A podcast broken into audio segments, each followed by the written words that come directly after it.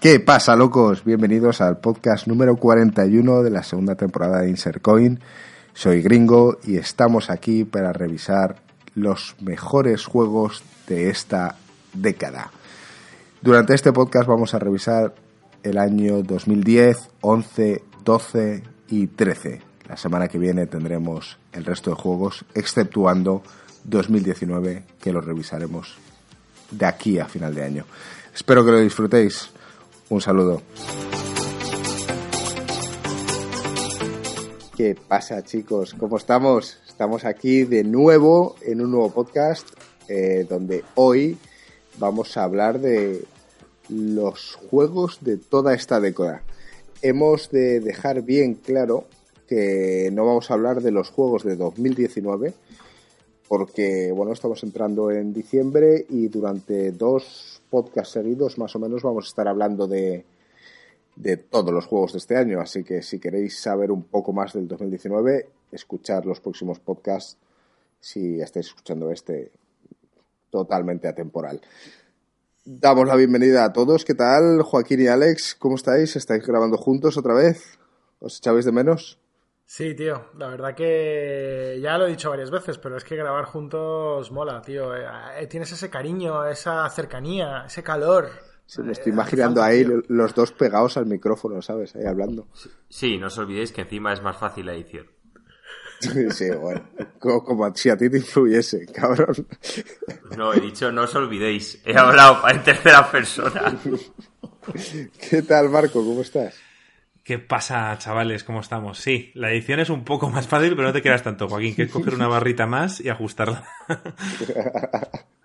que, yo, eso sí que estoy de acuerdo. Eh, si este podcast coge carrerilla y vamos, vamos para adelante, habrá un momento en el que tendremos que cambiar el formato y estar juntos y hacer un, un show, ¿sabes? Más bien un show. Estar ahí juntos, grabarlo y subirlo y demás. O sea que yo estoy con Alex y con Joaquín en que hay que estar juntos. Siempre nos lo pasaríamos mejor. No, yo estoy de acuerdo, pero hay veces, tío, que la distancia, tío, como, como las relaciones, la distancia no mola.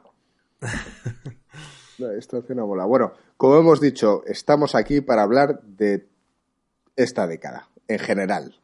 Vamos a ir recorriendo desde el 2010 hasta el 2018 eh, bastantes de los juegos de la década y no nos vamos a parar a decir, bueno, a lo mejor sí, depende de cómo los veamos, decir cuáles han sido los mejores, pero obviamente iremos hablando sobre cada uno que ha salido y no sé, vosotros que nos estáis escuchando, nos gustaría saber también qué, qué tal, qué año creéis que ha sido el mejor, aunque ya tuvimos un podcast que hablamos de este tema eh, decirnos si estáis a favor o si hay algún juego que nos hayamos saltado de eh, una década en especial. Eh, decirnos, oye, os habéis saltado el. Yo qué sé. Nos lo decís, ya sabéis, en Twitter, Instagram, Discord, eh, por sugerencias en el buzón, como queráis. Estamos aquí para escucharos. Está todo en la descripción. Así que ya sabéis, estáis más que bienvenidos. Y comentar que eh, yo creo que se, da por, se da por entendido, pero vamos, esto es nuestra selección. Cada año se, se lanzan cientos de juegos y esto es nuestra selección de lo que más nos llama la atención. Si nos dejamos alguno, es posible, pues dejárnoslo saber. Pero estos son los que nos mueven a nosotros. O sea que ya de por sí está habiendo una selección implícita. Eso es. De todos modos he metido algún que otro juego troll por ahí para intentar sacar de quicio a Joaquín porque eso siempre, siempre da cancha. Bueno, sí, he visto ahí alguna cosa que yo no habría metido, pero. estamos aquí para opinar, Joaquín, tío. Si hay alguna que no te gusta, tío, pues discutiremos. Iba, iba a aceptar que somos los cuatro fantásticos. De hecho, yo eh, me he añadido por ahí una mención especial, que simplemente me he puesto mención especial porque no he querido escribir lo que quería, pero lo mencionaré al final. Y sé que, bueno, a, lo mejor Joaquín tendrá algo que opinar sobre eso. Bueno, vamos a empezar por el 2010, ¿vale? Nosotros tenemos una pequeña lista aquí con algunos de estos juegos, como bien ha dicho Alex. Y en el 2010, pues tenemos seis juegos, que bueno, pues hay un poco de todo. Empezamos con el Limbo. Yo recuerdo haber visto el Limbo en casa de Marco, tío. Ese juego que era indie en aquel momento, ¿verdad?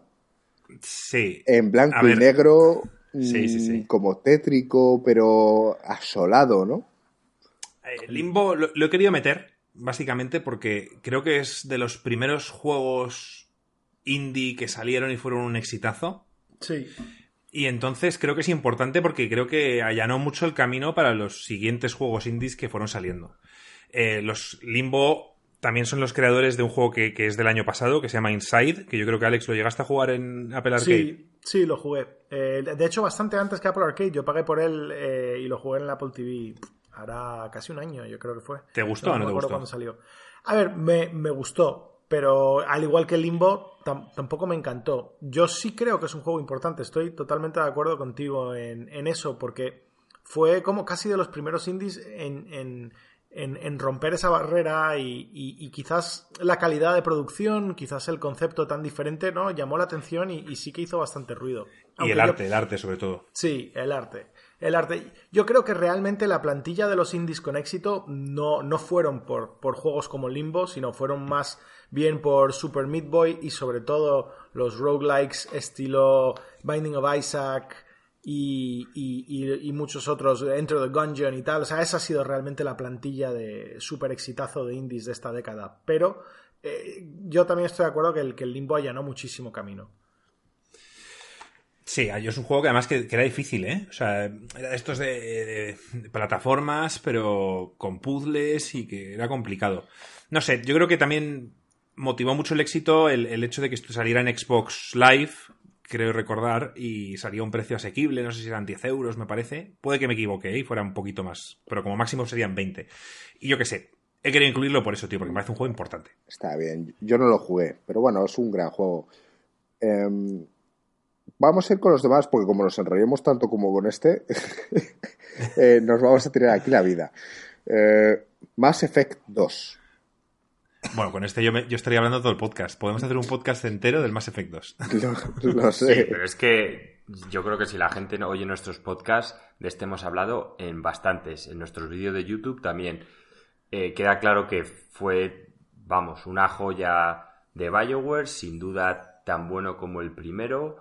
Hay gente que le gusta un poco más el primero porque quizás son como yo y los elementos de rol le fascinaron. También el, el malo del primero era la caña. Hay gente que le gusta más el 2 porque la relación con los personajes era más profunda y porque metieron un poco más el tema de First Action Shooter, o sea, aunque era tercera persona, pero bueno, de apuntar y tal, le dieron un poco más de prioridad sobre el tema RPG. Ahí está, hay gustos para todos, pero eh, un juegazo de 10, vamos. Yo, para mi gusto, el 1, la historia quizá era mejor el 2 lo de los personajes que has dicho tú, pero es que yo creo que comparando ya con el 3, que lo hablaremos quizá más adelante, el, el 2 fue, fue un balance perfecto, Joaquín. Yo sé que para vosotros no, sé que vosotros echáis mucho de menos los elementos RPG, pero para mí creo que fue perfecto en ese sentido. Más rápido, más... Es que el problema del Mass Effect 1 no era que tuviera el tema de los RPGs para mí, o sea, el tema, todos esos mods que podías meterle a las armas, era, era que era un juego, no sé decir esta palabra en español, era clunky. Yo, de hecho, Marco, me, me contaste que tu juego favorito era el Mass Effect 2. Yo cuando empecé a jugar el Mass Effect 2 me sentí súper desilusionado cuando abrí la pantalla de customización y vi que habían cambiado todos los talentos y los perks y todas las cosas especiales del Mass Effect 1 por unos cuantos puntitos que ibas subiendo y que habían estado tal. Pero cuando yo acabé el juego, no me quedó más que admitir que el Mass Effect 2 es mucho mejor juego. Y una de las cosas es exactamente eso. Tener un inventario lleno a reventar de armas y de mods y de no sé qué que tengas que scrollear y que, y que no se controla bien. Y, o sea, no. O sea, yo no te digo que quizás no, eche de menos algunos elementos RPG, los eche de menos. Pero el Mass Effect 2 es un juego magnífico. Y, y, es un juego que, que, para mí es mejor todavía que el 1. Mira que el 1 es de mis juegos favoritos de todos los tiempos, pues el 2 todavía más. Incluso a pesar de haber quitado tantos elementos RPG que a mí me gustan.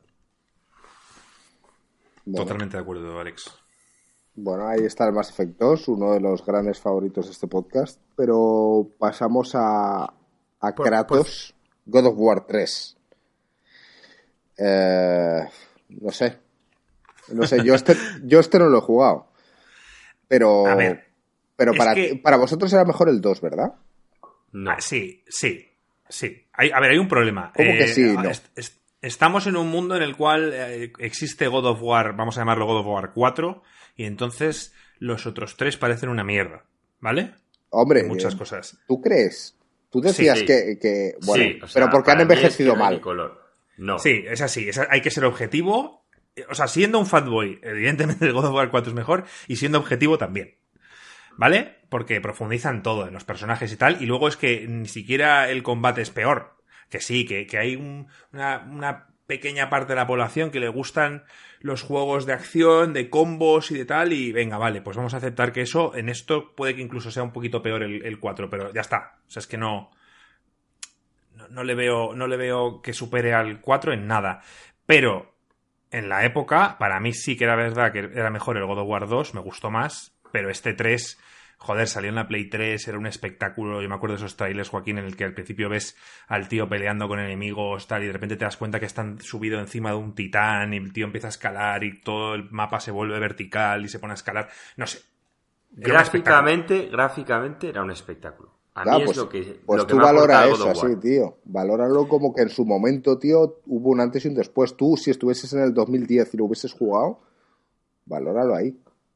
No, no, yo a este lo jugué, fue el primer God of War que jugué y porque, o sea, visualmente era espectacular.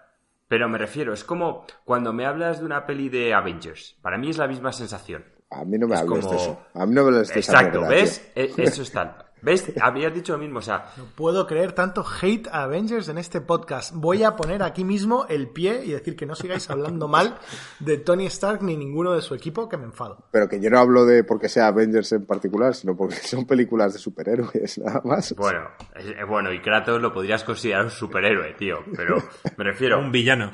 Es un, o un supervillano, es un espectáculo visual mezclado con Mortal Kombat en el que todos nos moríamos por ver todas las muertes sangrientas que Kratos iba reventando a cada uno, pero a mí el gameplay nunca me, mató.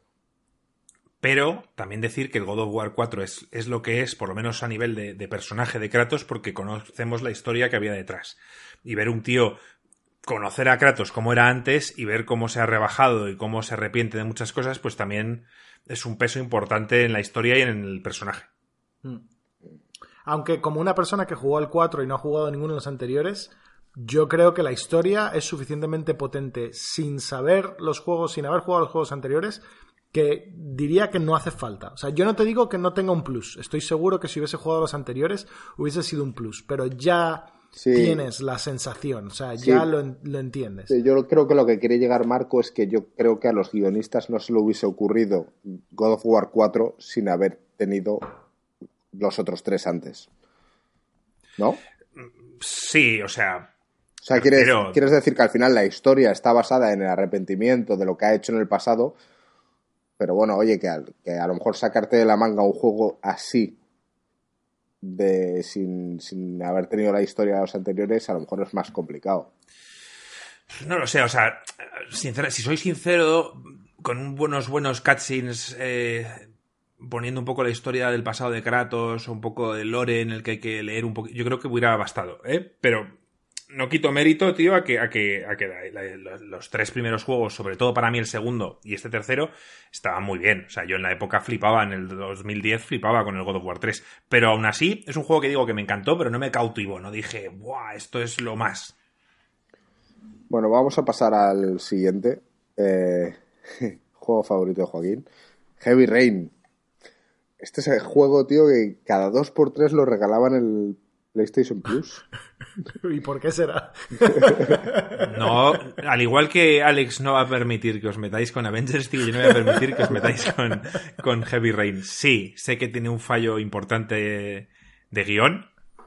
Bueno. Pero quitando eso, tío, sí, yo recuerdo... Y que para venderlo utilizan que salía una tía en la ducha y no sé qué, y la gente en plan, la vemos en pelotas. Eso es súper low, ¿sabes? Cuando empiezas a poner publicidad de puede que veas a una tía en pelotas, tío, es que estás jodido. Hace mucho no vi un, un vídeo que había sobre los bugs que tenía el, juego al principio con las caras. No sé si te acuerdas, Marco. Sí.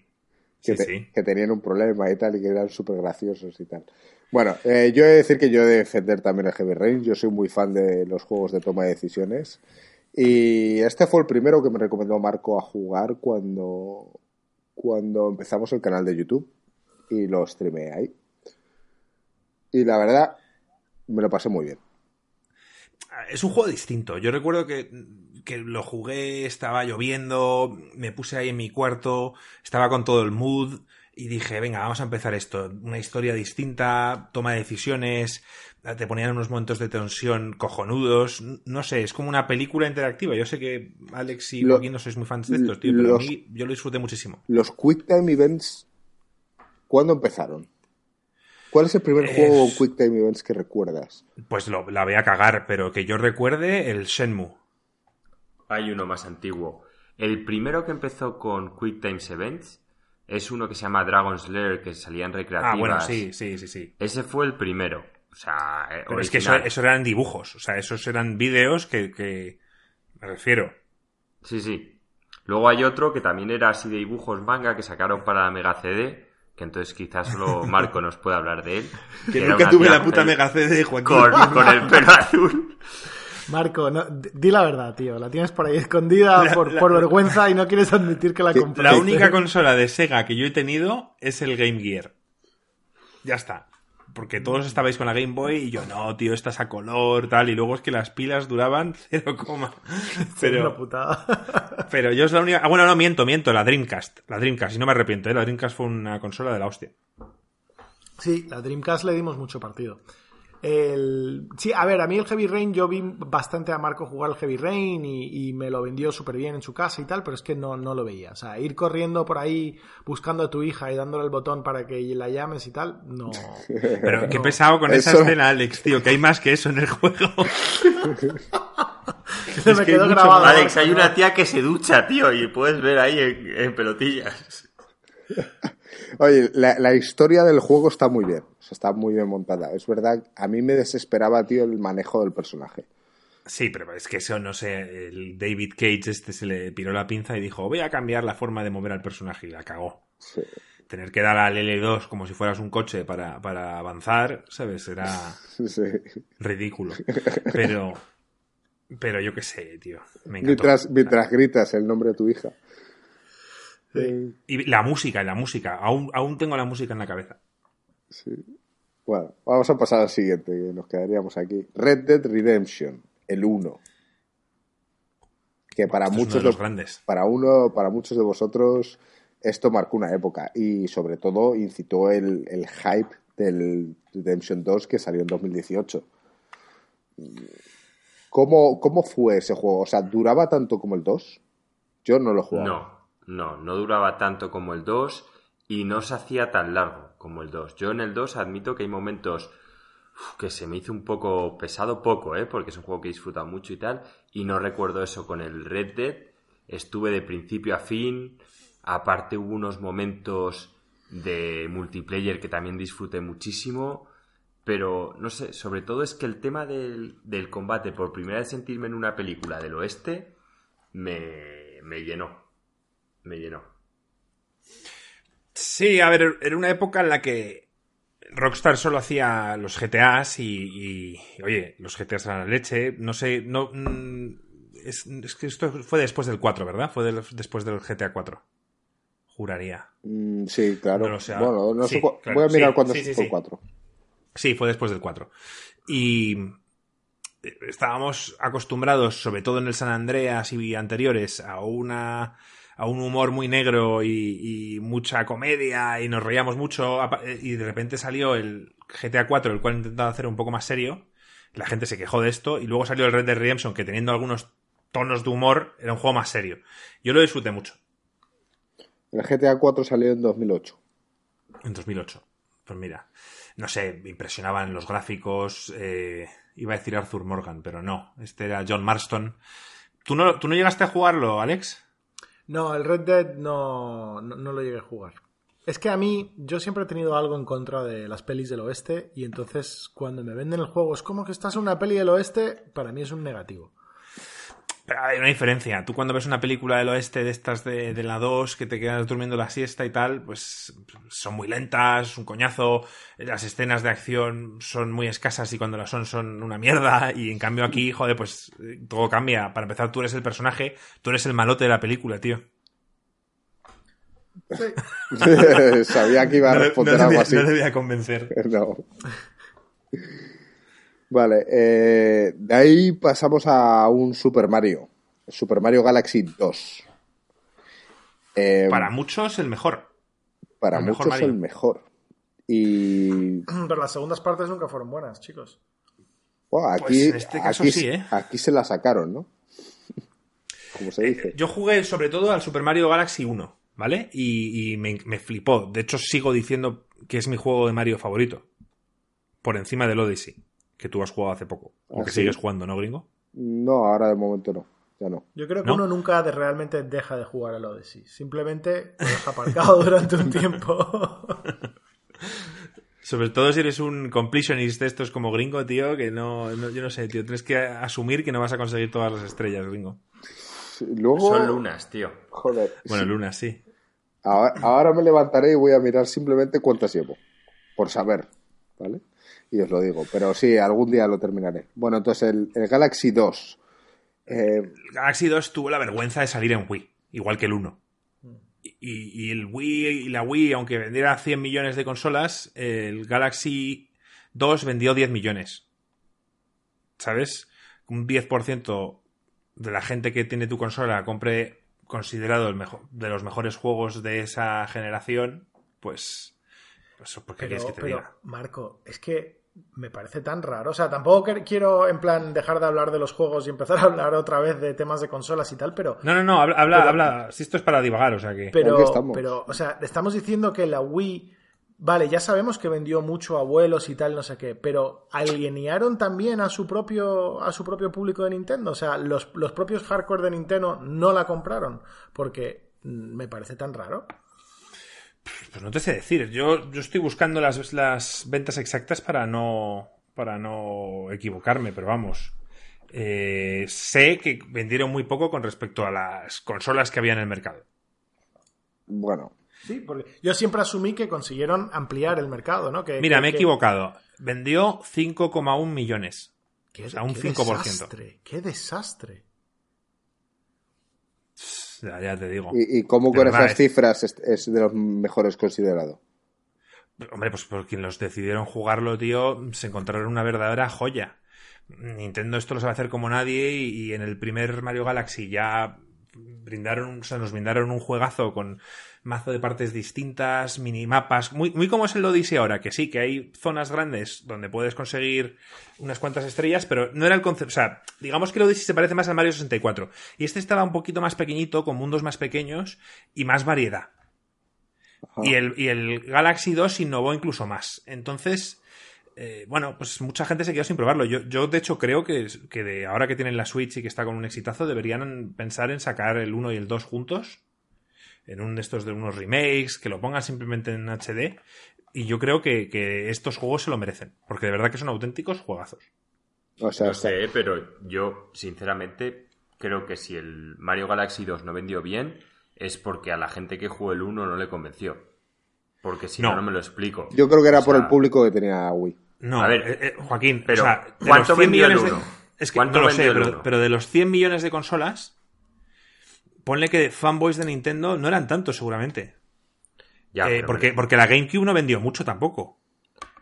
Yo a lo que voy es... Yo creo que los fanboys emigraron, perdona Joaquín, creo que los fanboys de Nintendo acabaron moviéndose a una consola con buenos juegos como era la Game Boy Advance y las demás portátiles de la DS y tal, las demás portátiles de Nintendo que tenían los juegos de Pokémon y tenían juegos en plan buenos, los Fire Emblem, los tal.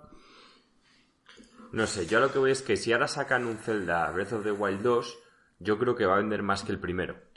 Si también lo sacan para Switch, por el simple hecho que el primero lo hizo también. Entonces, si yo lo único que digo es, si el primer Mario Galaxy vendió 2 millones, oye, pues de puta madre, si el 2 ha vendido 5. Pero si el primero vendió 10, que el segundo vendiese 5, pues no sé. A mí me da a entender que, de los 10 que jugaron al primero, la mitad no les convenció. Porque si no, te compras el segundo, tío. O sea, no sé cómo lo veo. O has pasado ya a otra consola. Has dejado la Wii por muerta y por perdida y has pasado a otra cosa. Bueno, puede ser que igual lo sacaran a final de ciclo y la gente hubiese vendido las consolas. A, día de hoy hay muy pocos juegos que vendan. O sea, me refiero, de esta generación, el, Marvel's Spider-Man, por ejemplo, ha vendido una, una burrada. 10 millones, me suena a mí, o, algo así. Pero, pero que no te creas tú que va a vender un Mario, tío. es que tendríamos que mirar datos, tío, a ver cuánto ha vendido, por ejemplo, el Mario Odyssey. yo, lo miro, yo, lo miro, mientras seguimos. El, el, Mario Galaxy, estáis preguntando antes, ¿Sí? salió en 2007 con unas ventas de 12,7 millones. Claro, ¿ves? Es lo que digo que me parece un poco fracaso. O sea, si, el si tú haces un Mario Galaxy 1 y el Mario Kart, ¿el Mario Kart en qué se basa? Que la gente juega a los anteriores, les Mario Kart es de otra pasta. Mario Kart es de otra pasta. Ya, a lo que voy es que tú sacas un Mario Galaxy 1 y si lo compran 12 millones, sacas el 2 y lo compran 5, no sé, a mí hay algo que me está diciendo que no quiero decir nada, si ya sabéis cómo soy yo, a mí lo que opine la mayoría de la gente me suda la polla. Si yo opino que un juego es el mejor, lo es y punto, porque lo opino yo. Pero, digo, que comercialmente me parece un fracaso. Sí, pero, también, también tienes que pensar cómo está la competencia, tío, porque en ese momento eh, Xbox y PlayStation estaban ahí fuertes, ¿eh? También piensa que, la gente con el hype, eh, no sé exactamente cuándo salió la Wii con respecto al Mario Galaxy, pero saldría bastante pronto. La gente fanboy compró al principio esta consola antes de que se montara el revuelo, que todo el mundo fuera a comprarla, vendió mucho y luego esa gente ya, con lo que dice Alex, pasó a otras consolas y abandonaron la Wii. La Wii ya dijeron Mario Galaxy 2 y ya mucha gente diría paso.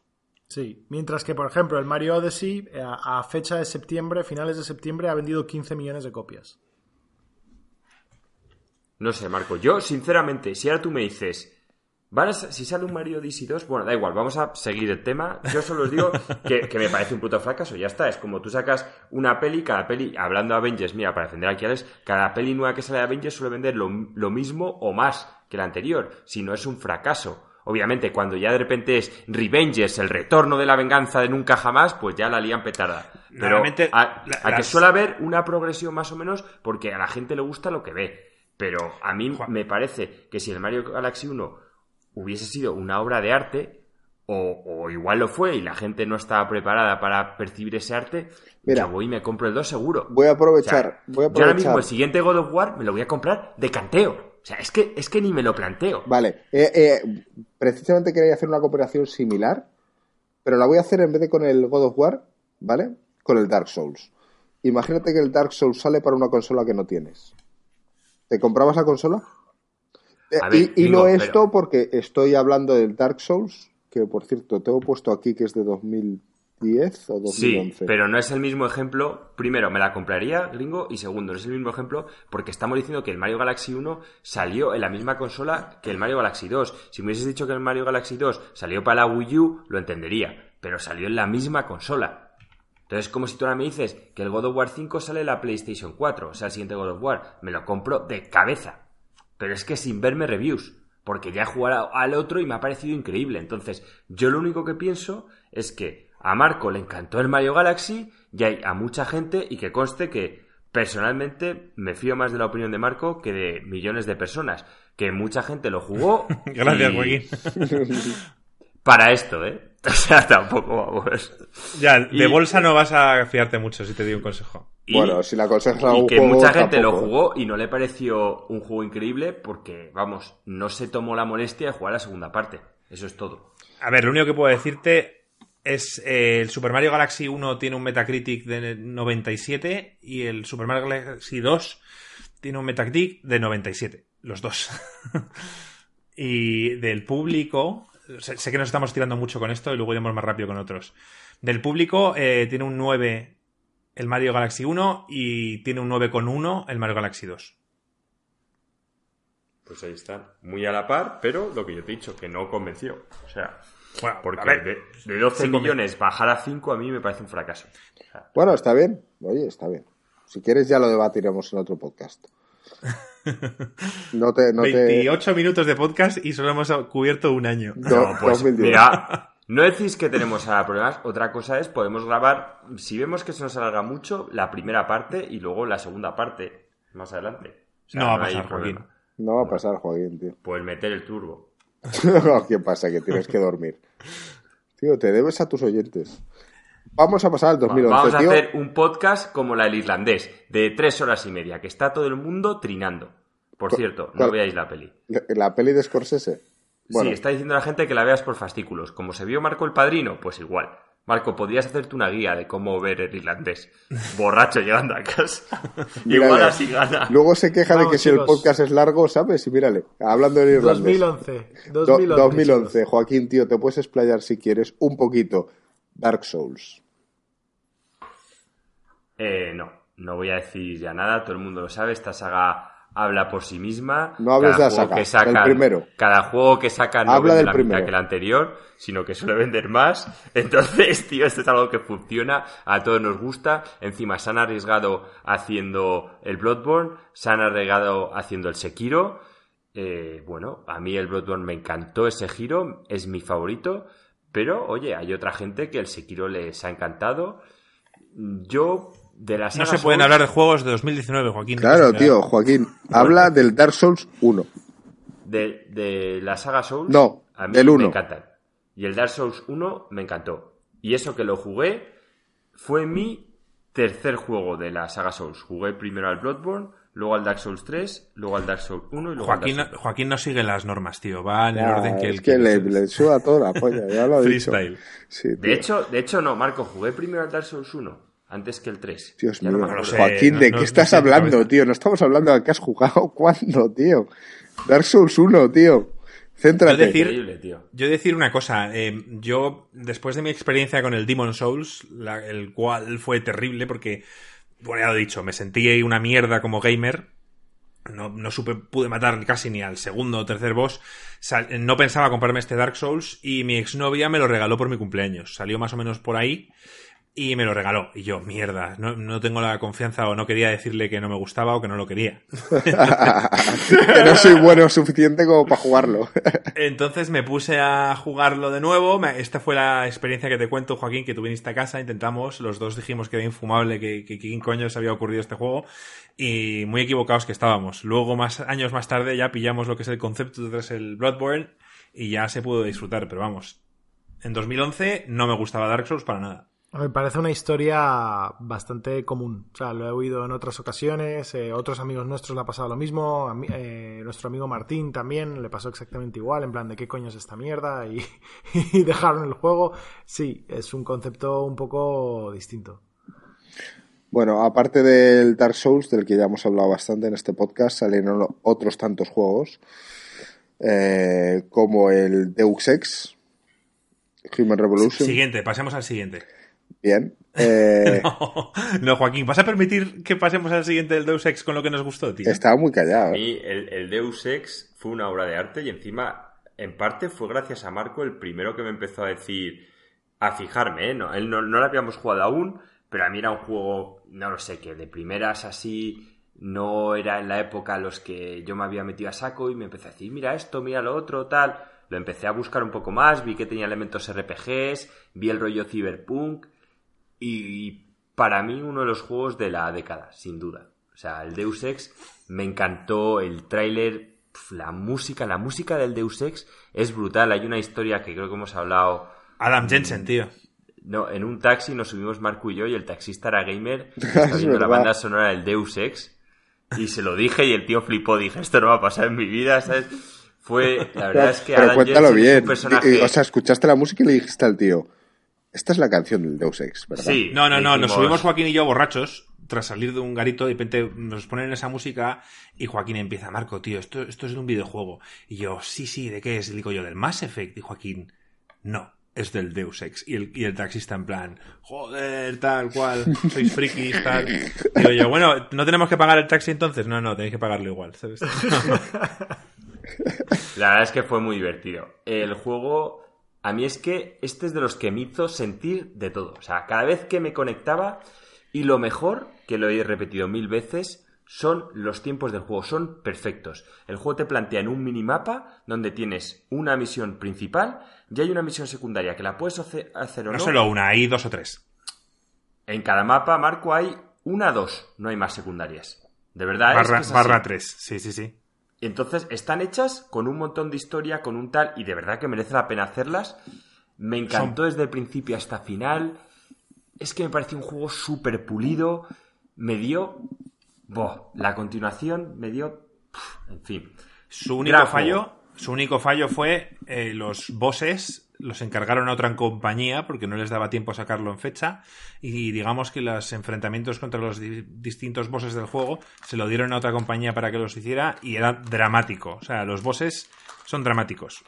Yo me acuerdo que por aquella época, Marco, yo tampoco estaba... A ver, me gustaban mucho los videojuegos, pero no estaba tan metido en seguir... Eh ¿sabes? La industria, y ese tipo de cosas. Entonces, claro, yo jugué a este juego, me encantó, me pareció un, juego espectacular. De hecho, yo tengo muy, muy, muy buenos recuerdos de este juego. Este juego es un juegazo. Eh, la parte RPG, la parte de stealth, la parte de combate y de disparo, con las coberturas y tal, todo, absolutamente todo este juego me ha encantado. Y la historia, y la historia es brutal. Pero, eh, volviendo a esto, me acuerdo que cuando llegué al primer boss, dije, ¿qué coño es esto? O sea, el juego va, pasó de ser un 9 y medio a, ser un encuentro de boss de 5 raspado. O sea, es súper aburrido, súper mecánico. El boss, o sea, vamos a decir que los mobs normales eran más inteligentes que el boss. Porque el boss lo único que hacía era eh, caminar en un círculo, no te perseguía a ningún lado, si sacabas la cabeza te disparaba. Pero si volvías a meter la cabeza, seguía caminando en un círculo como si no supiese dónde estabas. Era la cosa más lamentable que había visto en mi vida. Y te lo mencioné y me dijiste esto mismo. Y me quedé ahí un poco flipado en plan de, ah, así es que así es como se hacen los videojuegos.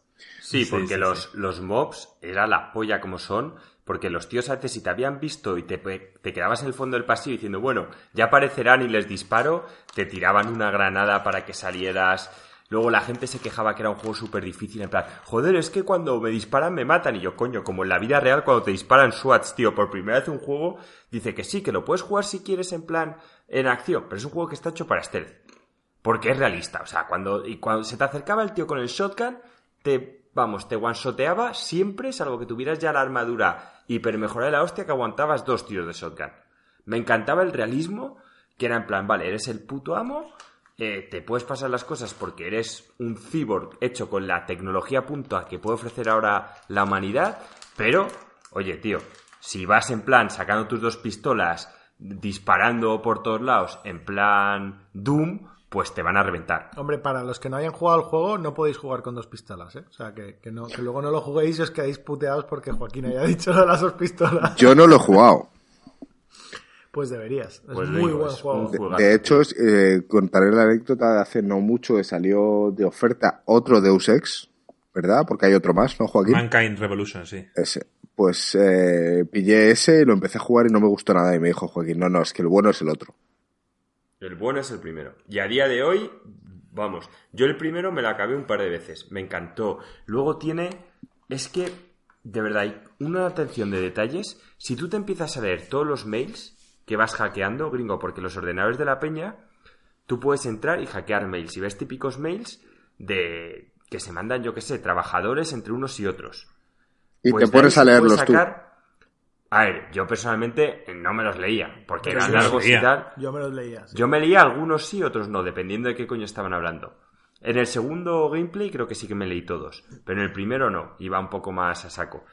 Y te podías sacar muchas cosas de la historia por hilando cosas de, de conversaciones de tíos entre ellos, de tal y de cual. Era mítico, tío. En aquella época no era tan normal. Para un juego con ese nivel de gráficos y tal, que le prestase tanta atención a la historia, el trasfondo y tal, no era, no, era muy normal. Bueno, vamos a pasar a otro juego. Uno bastante aclamado. Que hizo, creo que lo hizo Valve, ¿no? El Portal 2. Sí. Creo que sí, siguen, se sigue esperando una continuación. Eh, gran juego, ¿eh? Es decir que, bueno, yo jugué al primero, que, me pareció una pasada. Obviamente un juego de tres horitas, cortito, y este segundo ya dura más. A mí me parece una maravilla. El primero fue, como dijimos hace la semana pasada, me parece, fue un juego, un experimento de gente de Valve eh, les pareció una idea original y lo sacaron. Y oye, brutal el éxito. Y luego Portal 2 es un juego, juego. O sea, un juego que dura sus 12, 13 horas, con una historia, que no digo que el primero no la tuviera, pero este ya profundizando más en la historia y tal, y los puzzles y todo, brutal. A mí el Portal 2 lo disfruté muchísimo, y aún así hay veces que te volvías loco. En plan que no lo, no lo podías, sabes, que te quedabas atascado. Sí. Y una, una anécdota que le, que le pasó a un, a un, Yo escucho el podcast de Sifted. Bueno, pues el, el, hombre que ahora mismo está en Sifted, que antes estaba en Game Trailers, le tocó por la época hacer review de Portal 2. y una vez le preguntaron que cuál es el review más difícil que ha hecho en su vida. Y dice, Portal 2. Y dicen, ¿por qué? Y dice, pues porque, a diferencia de otros juegos, este es un juego de puzzles y yo no podía hablar con nadie ni mirar ninguna guía porque realmente no había nadie más jugándolo, salvo algunos que otros periodistas. Y no podía buscar en ningún lado y me estaba desesperando, porque tenía un timeline, tenía que sacar el, el, review antes de una fecha, me quedaban cuatro días y yo atascado. Y es una presión tremenda, la verdad es que no, no me quiero ni imaginar en qué clase de presión estaba ese hombre. No, además que este tipo de juegos de puzzles, cuando te ofuscas, eh, ya es que no... No lo ves, sí, sí, no, no, lo ves. No lo ves. A ver, Portal fue muy rompedor. Y Portal 2 fue el juego que convirtió en realidad la promesa del Portal 1 y de qué manera. ¿Sabes? El Portal 1 fue súper revolucionario el concepto de, de, crear un juego de puzzles en primera persona, cuando todo el mundo, primera persona, siempre estaba pensando en shooters, ¿no? Y todo el concepto de los portales y los puzzles y tal, fue muy creativo y el ambiente, eh, un poco el humor este seco que tiene y, y tal, la verdad que, que, fue muy acertado. Y el Portal 2 lo convirtió en un juego de verdad, lo que todo el mundo quería. Bueno, a día... realmente, el, el, que no haya probado este juego, este es un clásico. Sí, y, debería sin probarlo. duda, hiper recomendable, porque es que no, no tardas nada y, y, es muy entretenido de principio a final. Nunca se te hace aburrido. Eh, la gente a día de hoy sigue aclamando el o pidiendo el Portal 3.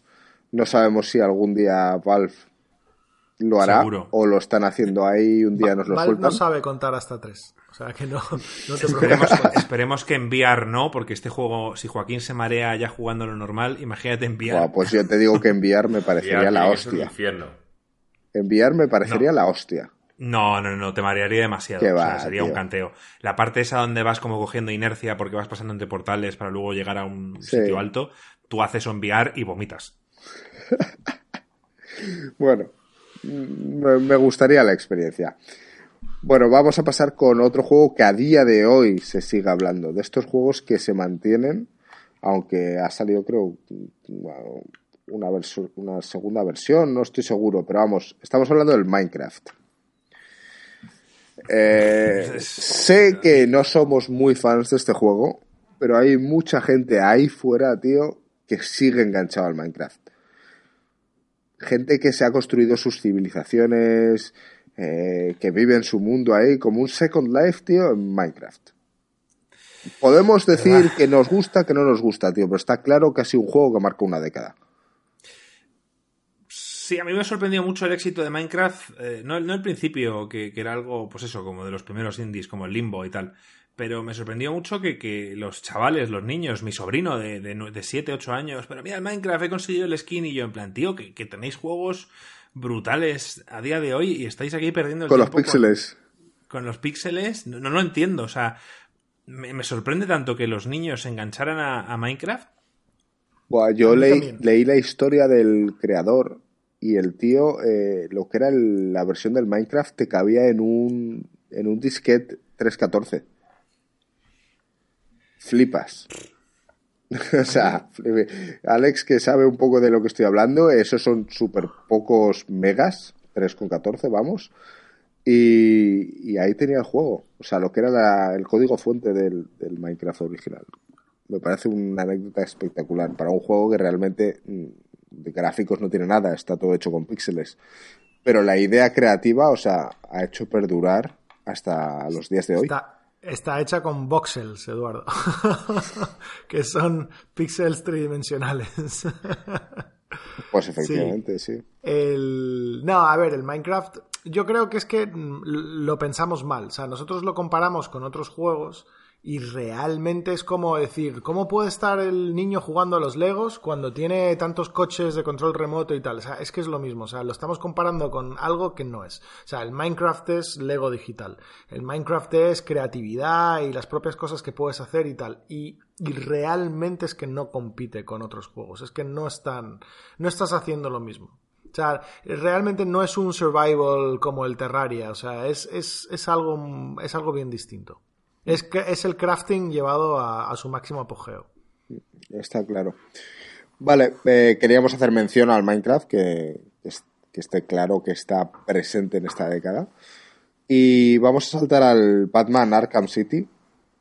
Joaquín es muy fan de este juego, ¿verdad? No, a ver, me parece un buen juego, pero ninguno hasta la altura del primero, del Batman Arkham Asylum. A mí fue el que más me gustó y con diferencia. El resto hicieron cosas innovadoras y tal, pero para mí fueron a peor. Eh, primero no tiene la magia de, que tuvo el Batman, que yo creo que fue el primer juego de superhéroes que la lió petarda. O sea que para mí el primero fue un juego de 10, un juego épico, candidato a ser juego del año en el año que salió, del que no cambiaría nada. Me gustó el stealth, me gustó el combate, me gustó la historia y luego estábamos un poco en la moda esa de no, todo tiene que ser mundo abierto, tal cual. Y bueno, gracias a Dios estamos llegando a un punto en el que la gente puede decir, ya, ya. O sea, que el mundo abierto no es la panacea. Que a veces está bien y a veces no. Y gracias a Dios. A mí, en, el caso del Batman, pues peor. Me gustaba mucho más el primero, el tema lineal, y luego aparte es que la sorpresa que me llevé con la historia, el combate y todo, en fin. Pero, oye, es un buen juego, aunque yo no recomendaría empezar por él. Yo, si te vas a meter en la saga Batman, la verdad es que todos merecen la pena. Empieza por el primero y jugatelos. Totalmente de acuerdo, Joaquín. Muy bien. Pues después de haber hecho mención al Batman, pasamos a, la tercera entrega de una de las sagas que más nos gusta a nosotros, el Uncharted 3.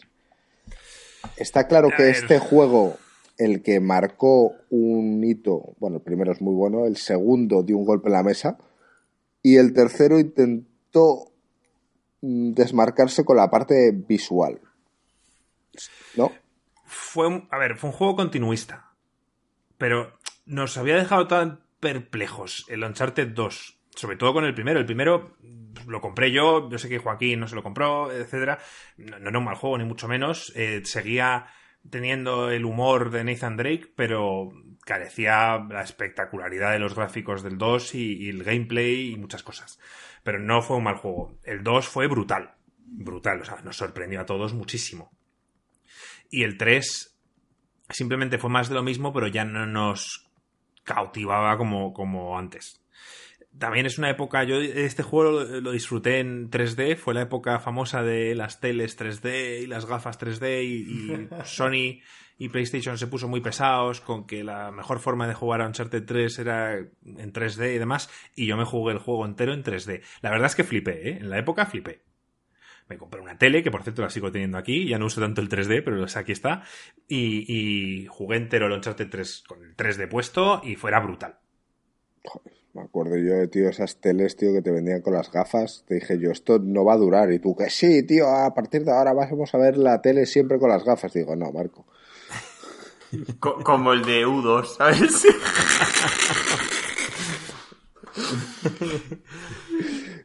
eso, eso, lo podemos poner como otra cosa que nos han vendido, lo del 3D y que claramente no ha ido a ningún lado. Que, por cierto, no hemos metido aquí en la lista, lo voy a mencionar porque fue importante, el Modern Warfare 2 salió este mismo año. Es que lo sé porque Joaquín y yo nos enfadamos muchísimo cuando en Game les dieron el juego del año. No, miento, miento, me estoy equivocando. Era el Uncharted 2, no he dicho nada. Modern Warfare salió antes. ¿Y, cómo, cómo, has o sea, cómo has linkado el Modern Warfare con las gafas 3D? No, como que con, el, con el Modern Warfare. Sí. No, porque estaba acordándome que Joaquín y yo nos enfadamos muchísimo de, que en Game Trailers dieran juego del año a Modern Warfare 2 en vez de Uncharted 2. Sí. Y yo, y yo claro, pensaba que era el 3. Y luego ya me he acordado. Ah, no, no tiene nada que ver con las gafas. No, la excusa que dieron es que, que meses después eh, seguían jugando al, al, Modern Warfare y en cambio el Uncharted estaba cogiendo polvo. Pues, pues muy bien, pues si vas a valorar así todos los juegos, jamás le des a un single player un juego del año, ¿sabes? Dáselo al WoW todos los años. No, y, tus comidas favoritas que sean siempre un buffet, ¿no? Como el otro te lo acabas, es que menuda, o sea, la razón es que es lo que más me tocó en los cojones, tío. O sea, me podían haber dicho cualquier otra cosa, pero eso es como, no, es que está ahí cogiendo polvo y yo. De las mejores comparaciones, de las mejores comparaciones que has hecho, Joaquín. Te tengo que felicitar. Está inspirado. De verdad, mejor restaurante en Madrid, el buffet chino de, cuatro o sea, me tocó mucho. Es que ahora Marco me lo ha recordado y, me ha hervido la sangre, tío. Porque es que la Uncharted 2, que no dio juego del año, tío. Al igual que luego iremos con otro juego que sí que ganó juego del año y nos sorprendió a todos. Luego vamos con él. Vale, eh, pasamos con el Zelda Skyward Sword. Yo este juego no lo he jugado, yo creo que solo ha jugado Marco. Entonces, sí. Haz referencia si quieres mencionarlo. No lo quería hacer referencia por, porque es un juego que a mí me gustara. De hecho, es el único Zelda desde el Link to the Past que no he terminado. ¿What? ¿No te has acabado el Link to the Past? Sí, sí, sí. O sea, me acabo me refiero desde que ah, empecé a jugar. Desde que, desde que jugaste desde Link que empecé a jugar, sí. Y, y le dieron mucha caña con los motion controls. Y sí que es verdad que, que el Wiimote Plus, este con el que venía el Zelda era espectacular y de verdad que era una mejora importante con respecto al Wii Mode normal. Y sí que los controles funcionaban a pesar de que Miyamoto hiciera el ridículo en, en, el E3 con, esos, con esa demostración. Pero decir que fue un juego sin más. Y un Zelda nunca puede ser eso. Un Zelda tiene que, tiene que ser o el mejor juego del año o de los mejores y este no lo fue y simplemente quería, quería recalcarlo.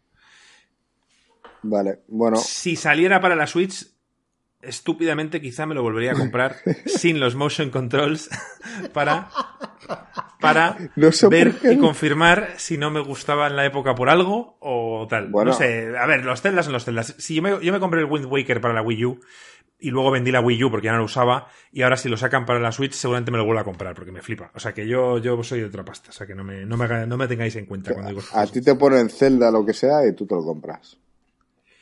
Seguramente sí y seguramente no suelo fallar. O sea, me refiero, no suelo equivocarte. Con los Zeldas no te sueles equivocar. Sí, con los de la CDI se equivocó, pero... es cierto. El Zelda de la CDI yo lo jugué y no estaba mal, ¿eh, Joaquín? Bueno, joder, que bueno, gringo, tío. Hasta yo, que, que, estaba ciego y quería engañarme a mí mismo. No, tío, que esto es un Zelda, tío, fue lamentable. Qué tiempos, tío.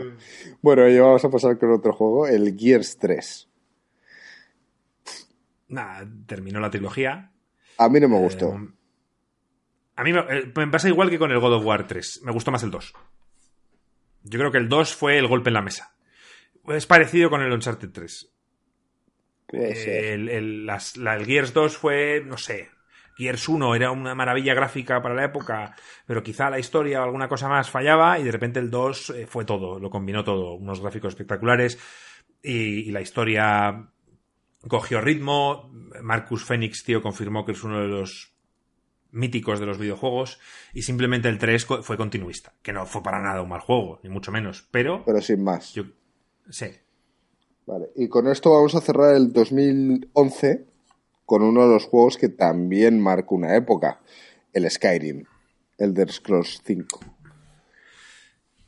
Últimamente estoy viendo vídeos muy graciosos sobre gente imitando cómo actuaban los NPCs, ¿sabes? en plan, ¿do you need anything? Y se ponían ahí a andar totalmente random, pegándose contra las paredes. es muy bueno ese vídeo. Eh, me refiero, estos son unos mundos abiertos que sí que eran necesarios, eh, las cosas se les iban de las manos. A mí hay temas, yo siempre lo he dicho, lo que más me tocaba los cojones de todo, ya no era que todo el mundo te mandara porque le habían tirado un arrow into the knee, que también hubo movidas con eso serias, era temas de, de los putos dragones y el oso, tío. Ya he contado la historia mil veces, pero es que a mí, cuando veo que el oso se come al dragón, tío, pues en mi mundo del Dungeons and Dragons, tío, no cuadraban las cosas. Pero fue un gran juego. y vendió muchísimo. Eh, a Bethesda yo creo que le vino muy bien este enchufe de pasta y hizo que mucha gente de verdad se preocupara por los RPGs de mundo abierto con una buena historia y con libertad. Sobre todo con el tema de buenas secundarias, de que cada uno tenga su camino. Yo creo que le has dado en el clavo ahí con el tema de que este juego abrió los RPGs a mucha gente que típicamente no jugaba en RPGs. Yo conocía bastantes amigos y tal. Este juego consiguió romper esa barrera de lo que era un RPG y, quizás hasta abrirle medio paso a los subsiguientes Witcher y tal y, conseguir que la gente se interesase en, juegos RPG. Eh, gente que tradicionalmente no eran de RPGs. Vale. Bueno, em, estoy mirando aquí un segundito el año 2012. Voy a ir empezando con el año 2012 y, y, voy a empezar con uno de los juegos favoritos de Alex.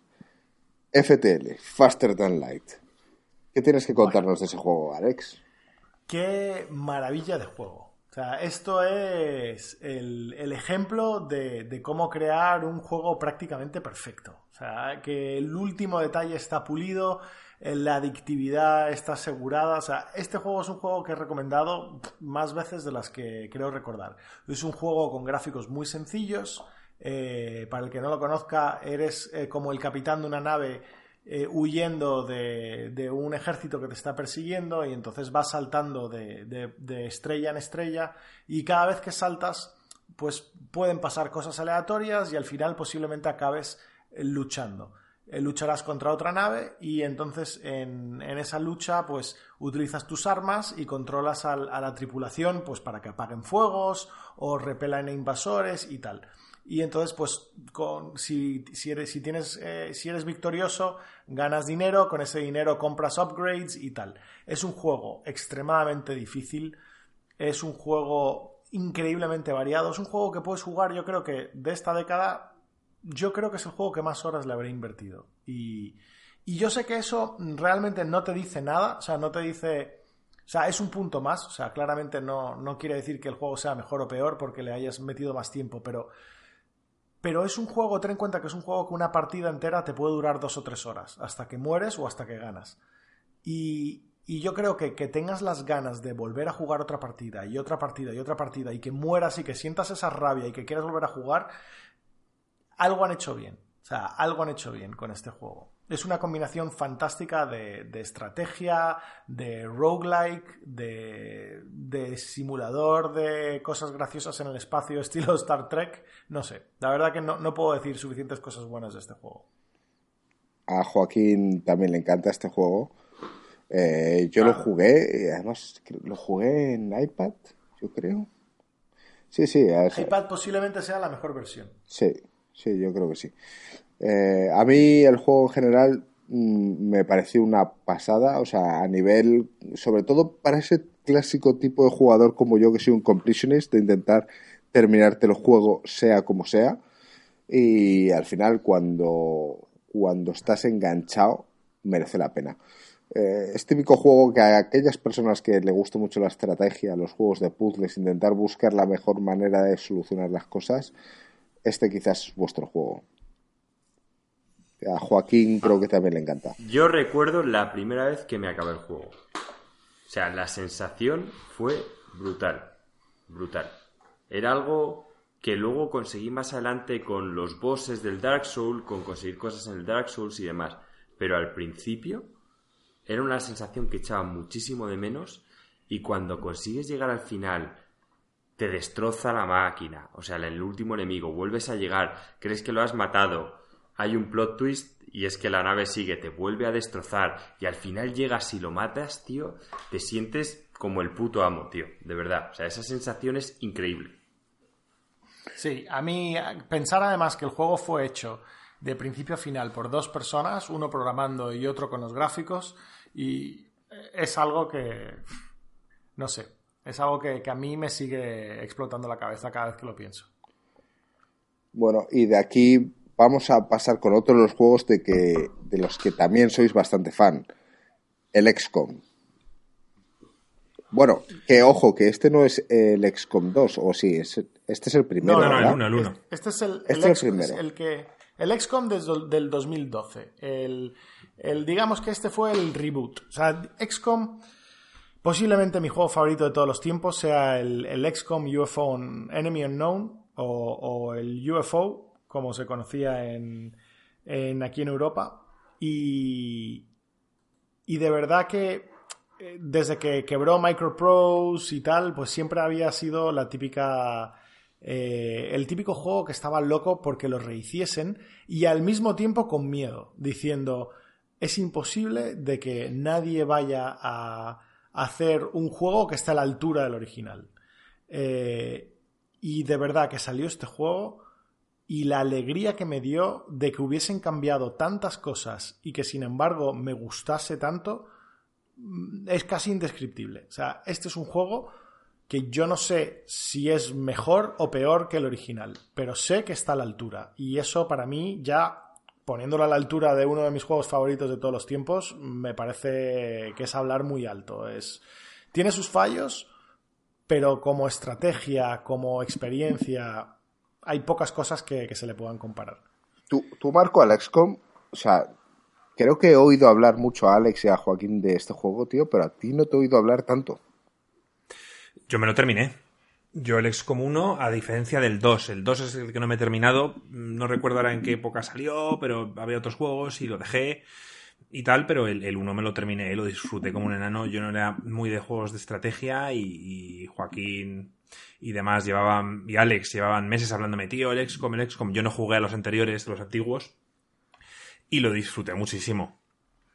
Eh, decir que lo compré primero en PC y, lo jugué bien jugado, pero hay un momento en el que no sé si es que me mataron o me cansé, no sé lo que pasó, pero lo dejé. Y luego, meses después, salió para, la Play 3, creo recordar, con, con el tema del PlayStation Plus. Y lo bajé y dije, voy a ver cómo se juega en mando tirado en el sofá. Porque yo en esa época sí que necesitaba jugar en el sofá. Y quizá fue eso lo que me acabó cansando del, de jugar en PC. Y lo jugué en el sofá y decir que con mando se manejaba muy bien y me lo terminé en, en la Play. Sí, este fue un juego que, que, desde el principio fue diseñado para mando y muchas de las cosas que me molestaban en el PC era porque estaban optimizados para jugar en el sofá. Los menús no tenían, tenían muy poco detalle, muy pocas cosas que habían en la pantalla eh, todo era muy grande, todas las selecciones, y eso es todo para optimizarlo con el mando y con la tele. Sí, yo estoy de acuerdo con ahí. Y decir, Joaquín, sí, quería decir simplemente esto antes, que este fue el juego que nos sorprendió tanto que en Game Trailers le dieran juego del año por encima de todo lo demás que había salido. Sí, la verdad es que Game Trailers este año para mí se redimió porque este era un juego que a mí me apasionaba, pero yo entiendo que es un juego de estrategia, era un poquito de culto, muy difícil que una página como Game Trailers de verdad le fuera del juego del año, bastante contento estaba con que lo nominaron y los tíos la verdad es que le echaron un par de huevos, dijeron todas las cosas estas increíbles que tienen, como el hecho de que vas jugando y te sabes cada nombre de tu equipo, nombre que muchas veces estás molestado tú en ponerles y tal. De hecho, mi psíquico fue Marco, eso fue algo que me dolió en el alma, ¿sabes? Fui el sacrificado. Yo, quería, sí, eso es cierto, te tuviste que sacrificar por la humanidad, pero, pero bueno, que, que es increíble cómo te vas aprendiendo el nombre de tus personajes, cómo te alegras por ello cuando suben de nivel. es que esa sensación la explicaron tan bien, lo vivieron y dijeron. Y cuando mueren. Se lo tenemos que dar. Bueno, y el drama de cuando mueren. Que yo no sé si vosotros seréis de los fieles que si moría un personaje, por mucho que os gustara, ¿Teníais que seguir adelante o erais esos de, de, volver atrás a la partida y hacerlo mejor para que ir con todos vivos? No, yo depende. Con los que ya me llegaban a un cierto nivel.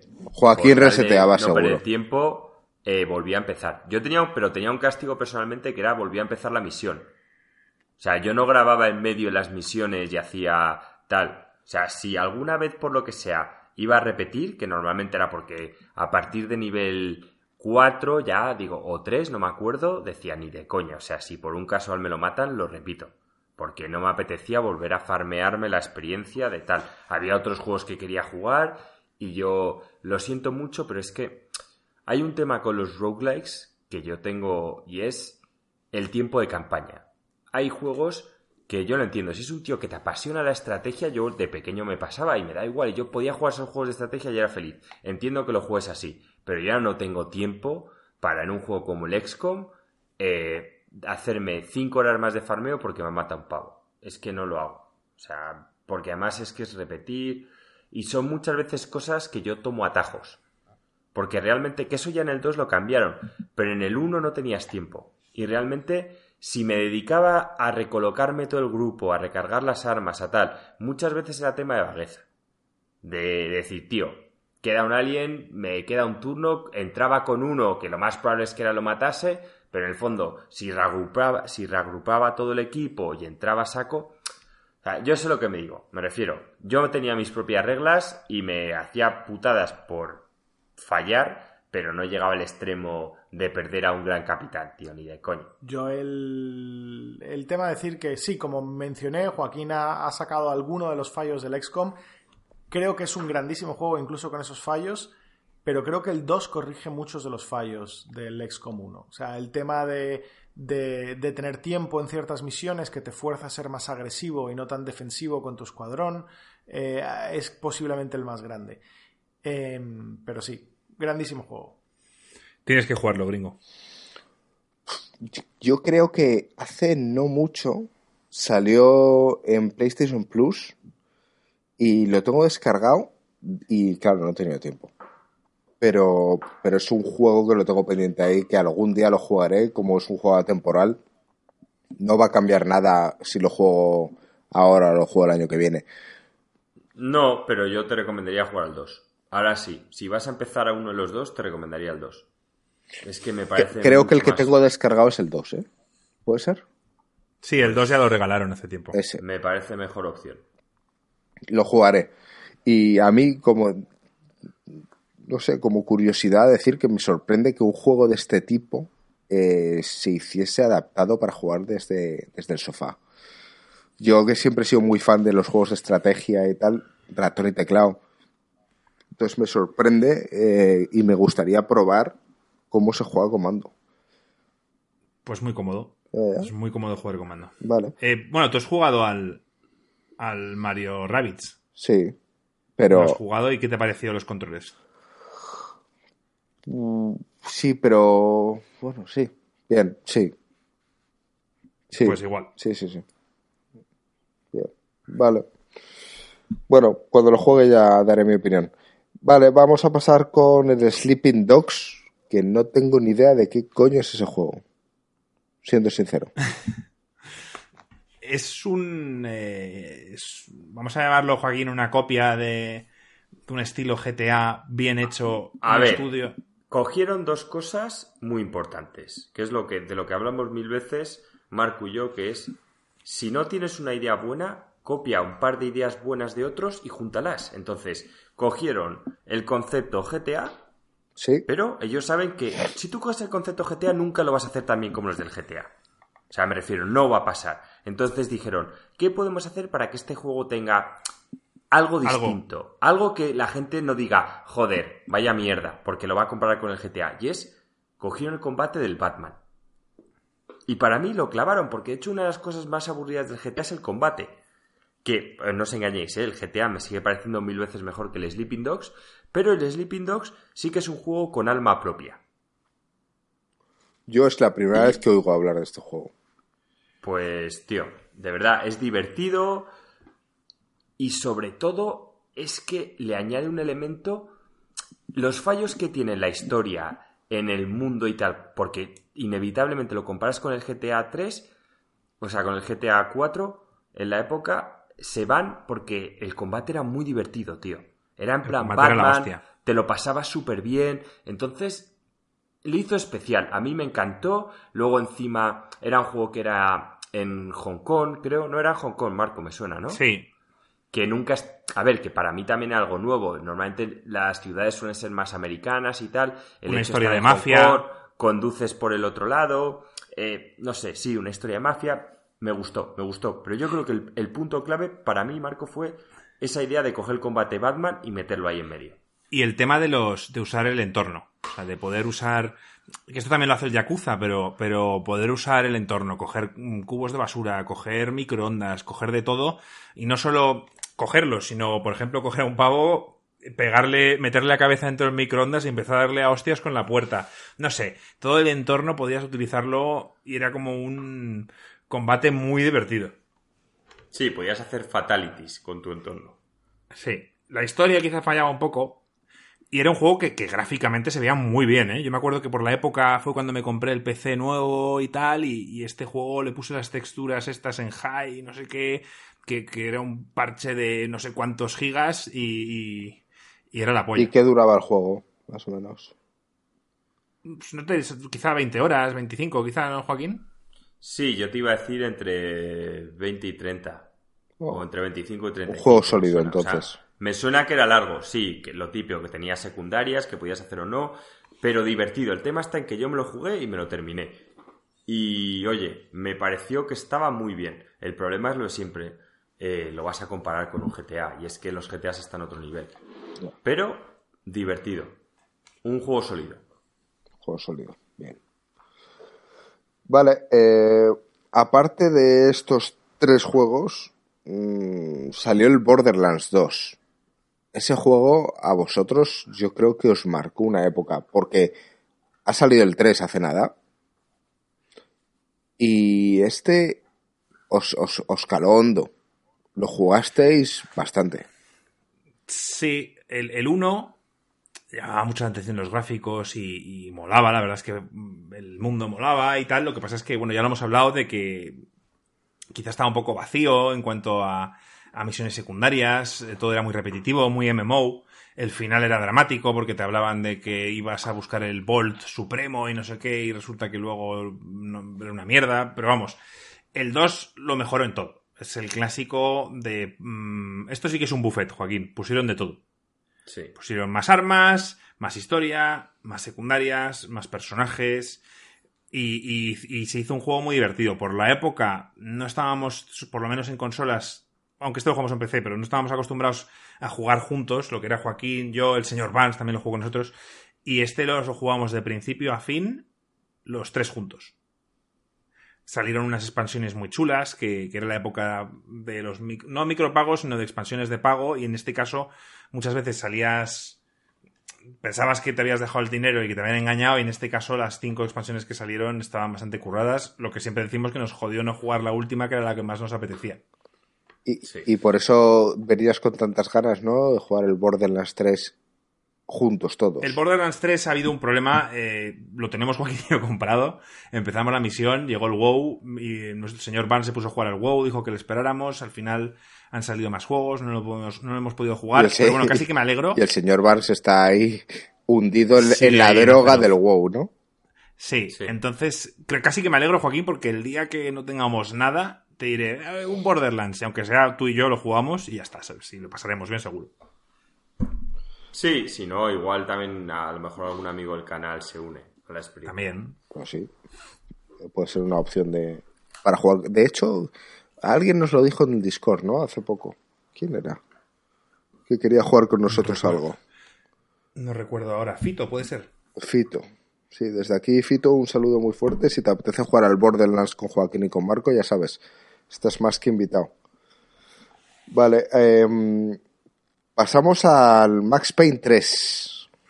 Eh, yo recuerdo haber jugado al Max Payne 1. O sea, no ha llovido ni nada. Al Max Payne 3 no he jugado. Yo he de decir que en esta época de 2010 a 2014 estaba viviendo fuera de España y desconecté totalmente del mundo de los videojuegos. Entonces, todo lo que más o menos estamos revisando eh, lo he ido jugando a posteriori. Y Max Payne 3 ni idea. ¿Alguna novedad con respecto a los anteriores? Pues lo hace Rockstar. O sea, hubo un cambio. Lo hizo Rockstar. El, el 3. Sí. El 3 lo hace Rockstar, un juego completamente distinto a lo que ellos quizás están acostumbrados, juego de acción, mucho más pulido de lo que. O sea, digamos, los disparos y demás tienen que ser mucho más pulidos que en el mundo abierto que puede ser el GTA. Y para mí, que no para muchos, para mí fue un pedazo de juego increíble. Me encantaban los combates, los slow motions estos en la cámara lenta estaba hecho que era un espectáculo. La historia me flipó. El tío Max Payne, borracho, se va a Brasil a olvidarse de su pasado y se vuelve a meter, se mete en un embrollo de tres pares de pelotas. No sé. Yo este juego lo disfruté mucho y sé que Joaquín también. Y, me sorprende que la crítica le diera notas mediocres. Bueno, oye, quizás lo estás recordando, tío, como cuando recordamos una peli cuando éramos pequeños que nos parecía la hostia y la ves ahora y dices, menuda mierda. No, no, no, no, lo sé porque, porque lo disfruté en la época y, me habían acojonado los reviews, porque yo veía los reviews antes de comprarme el juego y vi que, que le daban notas reguleras. A ver, reguleras, un 7, un, 6 y medio. Con 2, no, un, 7 con 8 y, oh, joder, sé, que, sé que un 7 con 8 es buena nota, pero en el mundo de los videojuegos no, en el mundo de los videojuegos o le dan un 9 o un 8 con mucho o es una mierda. y, y, no sé, yo lo disfruté muchísimo. Me encantó. Quizá es lo de siempre, Marco. El hype de cuando hace algo Rockstar, que por eso igual lo castigaron un poco, porque pensaban que iba a ser el siguiente GTA, pero a mí me encantó lo que hicieron. O sea, yo jamás, los Max Payne jamás me llamaron la atención. Y aquí la verdad es que, como contaban la historia, las conversaciones con los demás, mm, yo lo disfruté mucho. Y a priori no soy un fan de este tipo de juegos me encantó, muy divertido. Quizá es cierto que lo del tema de que el tío era un borracho, pues en la época a nosotros nos hacía muchas gracias, ¿sabes? Y, y como el pobre vivía todo y tal, pues no sé, nos daba como para seguir, seguir el día a día de sus penas. Y Además, a la, gente joven a lo mejor no la atrajo tanto. O sea, joven me refiero más pequeña para esa época. Pero yo creo que fue un juego bastante bueno. Además, gringo, decirte que, es que yo este Max Payne lo he jugado hace, hasta hace menos de año y medio. Es el típico juego que estoy aburrido, no tengo juegos, no sé qué hacer, me apetece jugar un juego así entretenido y tal. Voy a poner el Max Payne 3 y simplemente disfruto del combate y de la historia. Y de las borracheras, ¿no? De nuestro personaje. Bueno, se las pega nuestro amigo Max y no yo, pero bueno, lo disfruto con él. bueno, oye, pues es un juego que también puede ser atemporal, ya lo podré jugar también. Sí. Vale, de aquí pasamos al Mass Effect 3. Ya hablamos de que el Mass Effect 2 marcó una época. Eh, el 3, sin embargo, pega un bajón. Yo no quiero hablar del final, porque o sea, yo creo que era imposible pensar que, lo que habían prometido se iba a cumplir. Entonces creo que todos nos solíamos, o no, Joaquín, que, esto no podía ser lo que ellos vendían. Y a mí no fue... Eso yo también me lo olía, pero no fue lo que me echó para atrás. O sea, realmente el final me pareció malo y punto. O sea, ya no, no es solo porque no cumpliesen lo prometido, que eso yo ya me lo venía a ver y tal, es porque de verdad me parecía que no tenía sentido. Pero no vamos a hablar del final, no vamos a hablar del final. Habla de, del juego en general. O sea, la experiencia de disfrutar del juego, la historia, la jugabilidad, parte si hay RPG, no lo hay. Pues no, no, es, ni mucho menos malo. No es ni mucho menos malo. Simplemente es que yo creo que EA metió todavía más las tarpas y, ya pues simplificó demasiado algunos elementos. el, tema de los compañeros, Joaquín, creo recordar que era peor que en el 2. Sí, a ver, Marco, yo, yo este lo, sufrí mucho porque yo los jugué de seguidos. Vosotros. O sea, que tú lo notaste en su tiempo y tal. Vosotros los jugasteis en su tiempo y, y, tal. Yo estos los jugué los tres juegos uno después del otro. Y el bajón de calidad para el Mass Effect 3 fue espectacular. O sea, fue muy, muy, muy fuerte. La historia eh, tenías cero implicación, o sea, la galaxia estaba acabándose y nada te importaba.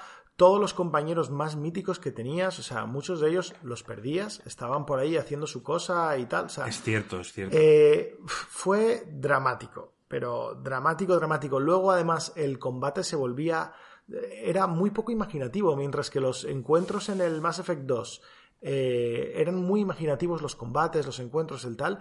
En el 3 era súper repetitivo, súper aburrido y lo que hacían era cada vez tirarte más enemigos hasta que sí, se hacía difícil, pero por, por agotamiento, de que de repente te estaban tirando oleada tras oleada tras oleada de los mismos mobs y te iban ganando por descarga, por desgaste. Mm, fue dramáticamente malo. O sea, esa sensación que tenías en el 2 de, estar capturado por la historia, de ser tu equipo y tus, y tus siete compañeros y, de estar acojonado porque se te muriese alguno, te lo cambias por una situación donde la galaxia entera está muriendo y sin embargo no te importa nada a nadie. O sea, es... es eh, no. La verdad que no es un mal juego, ¿eh? O sea, estoy siendo muy duro porque es que vengo del 1 y del 2, que son dos juegos espectaculares. Pero acabar la trilogía una trilogía de 10, acabarla con un juego de 7, es 6 eh, y pico, 7, es, muy dramático. Totalmente de acuerdo. Sí, sí, sí. Y no solo eso, sino que, perdona Marco, solo una cosilla más. sí, sí, sí. Iba a decir solo que este juego salió en 2012, eh, en marzo del 2012. El Mass Effect 2 salió en enero del 2010.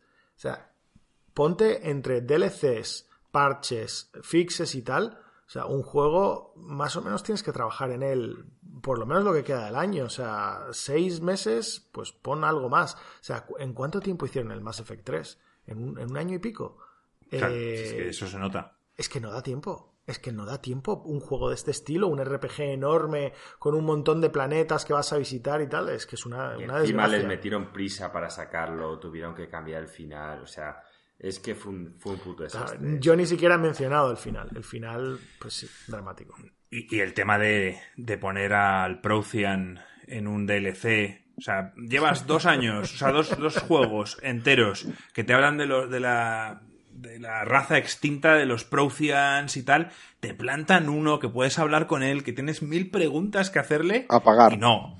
O pagas 10 pavos o te quedas sin el Prothean. Eso fue lamentable fue lamentable. Y, no yo los pagué, y los pagué. Mm. Y, la historia merecía la pena?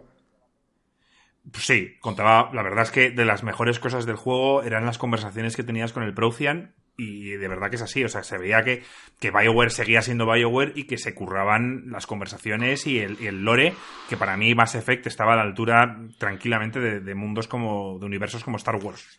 Pero, o sea, que te lo cierren así, con un, con un DLC, tío, pues hay mucha gente que se quedó sin disfrutar de eso.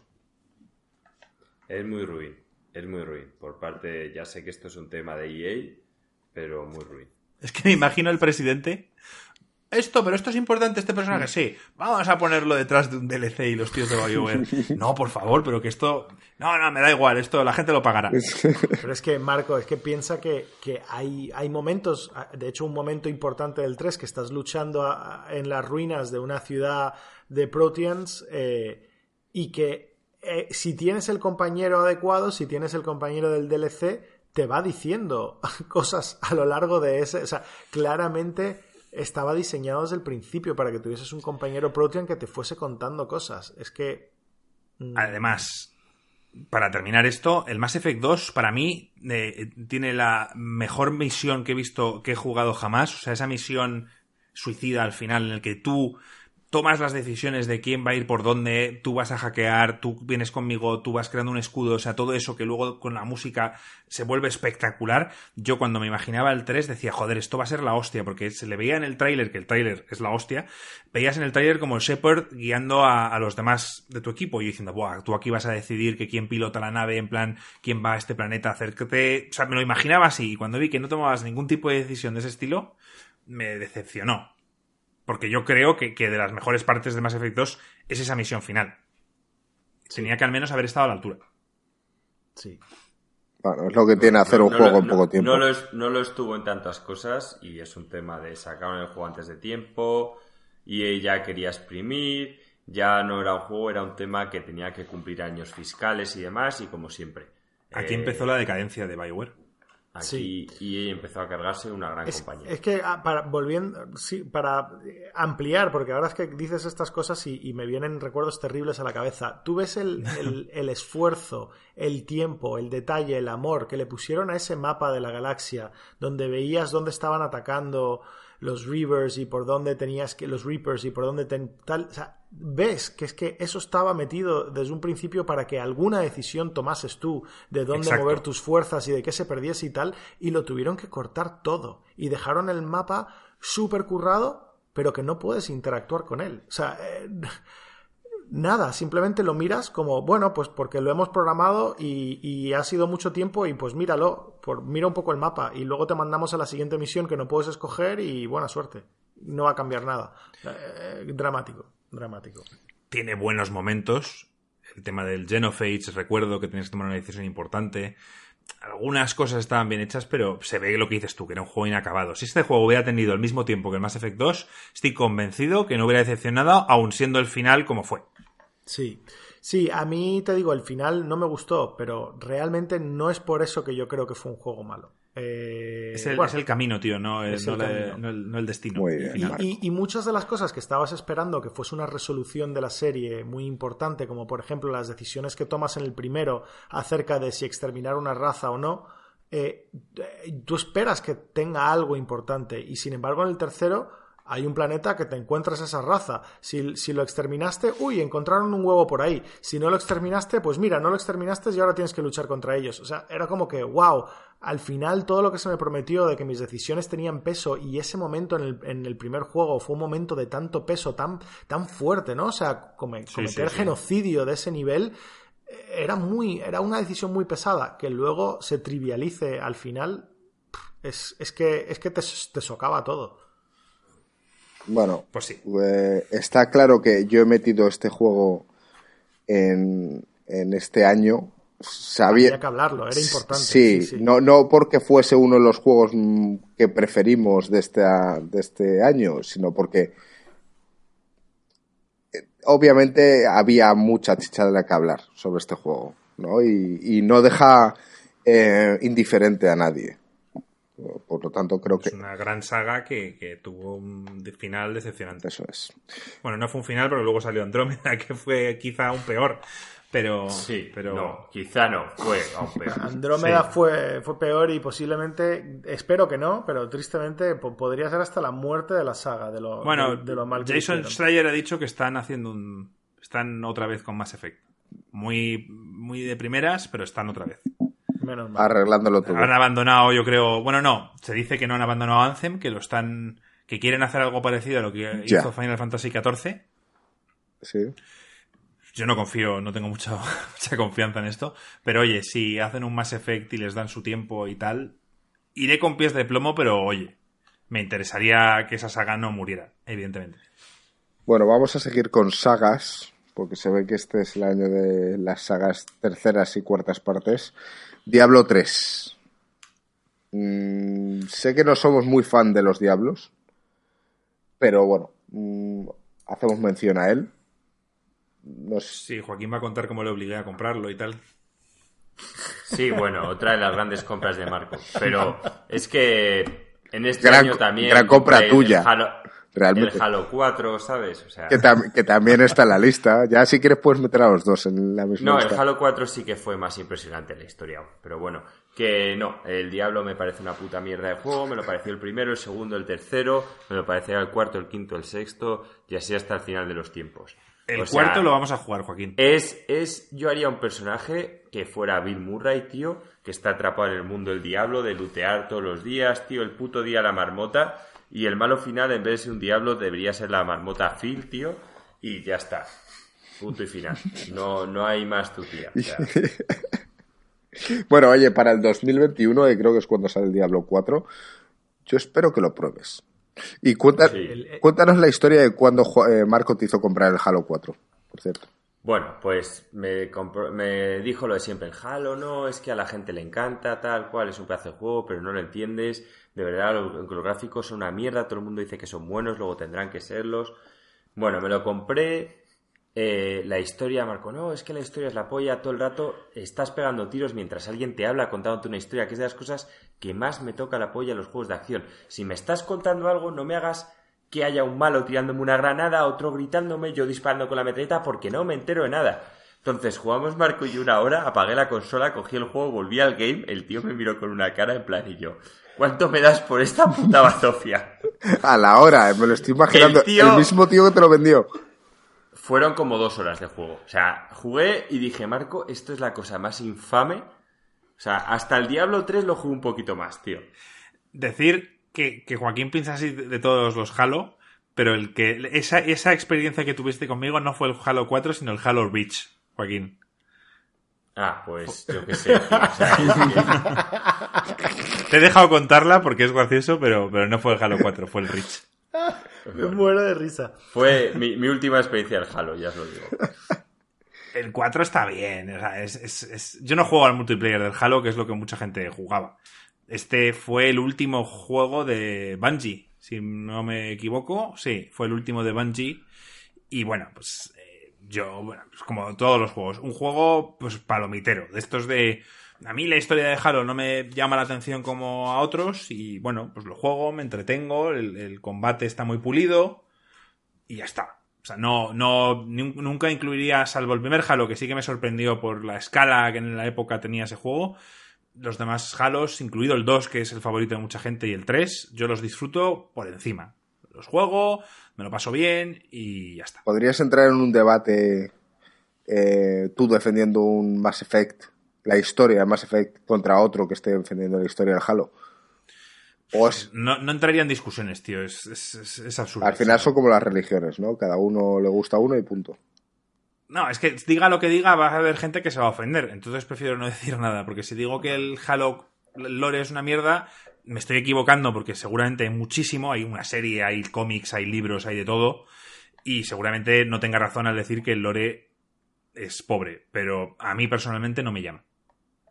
A ver, el, el... Sí, el Halo yo he visto alguno del lore expandido y está guay. La verdad, a mí me, me, gustó una película que sacaron y tal. Pero el, el Diablo 3, ya que estábamos hablando los dos juntos, la verdad que fue un poco un poco curioso para, para, Blizzard porque tenían un exitazo entre sus manos. Lanzaron el Diablo 1, a, la gente le encantó, o sea, fue un exitazo. Lanzaron el Diablo 2, que era más y mejor Diablo 1 y les encantó todavía más. Y luego sacaron el Diablo 3. Y empezaron a hacer el auction house con dinero real, eh, forzar de estar conectado y como varias otras decisiones un poco raras barra mm, greedy o, queriendo llevarse dinero y tal. Y la verdad que la gente hardcore del, del Diablo, este posiblemente sea su Diablo menos preferido. Luego arreglaron muchas de las cosas con parches y con actualizaciones y tal, pero la verdad que yo creo que este Diablo no, no ha dejado buen sabor de boca. Yo es el único que he jugado y a mí me gustó. No, no, yo lo he jugado y me pareció una puta mierda. ya lo sabemos. Bueno, vamos a pasar con. Esto, esto, o sea, entenderme, este es un juego que yo odio personalmente. Es como los Halo, los odio. Voy a pasar con uno que, te, que te Yo entiendo que hay gente que ama este juego, es como la droga, y de hecho creo que Marco se lo compró en consola y se vició bastante. ¿Al, ¿Al, Diablos? Al Diablo.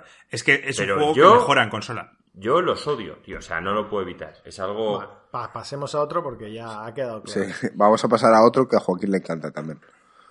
Far Cry 3. Buah, joder, tío. O sea, has dejado el trío para el final, ¿eh?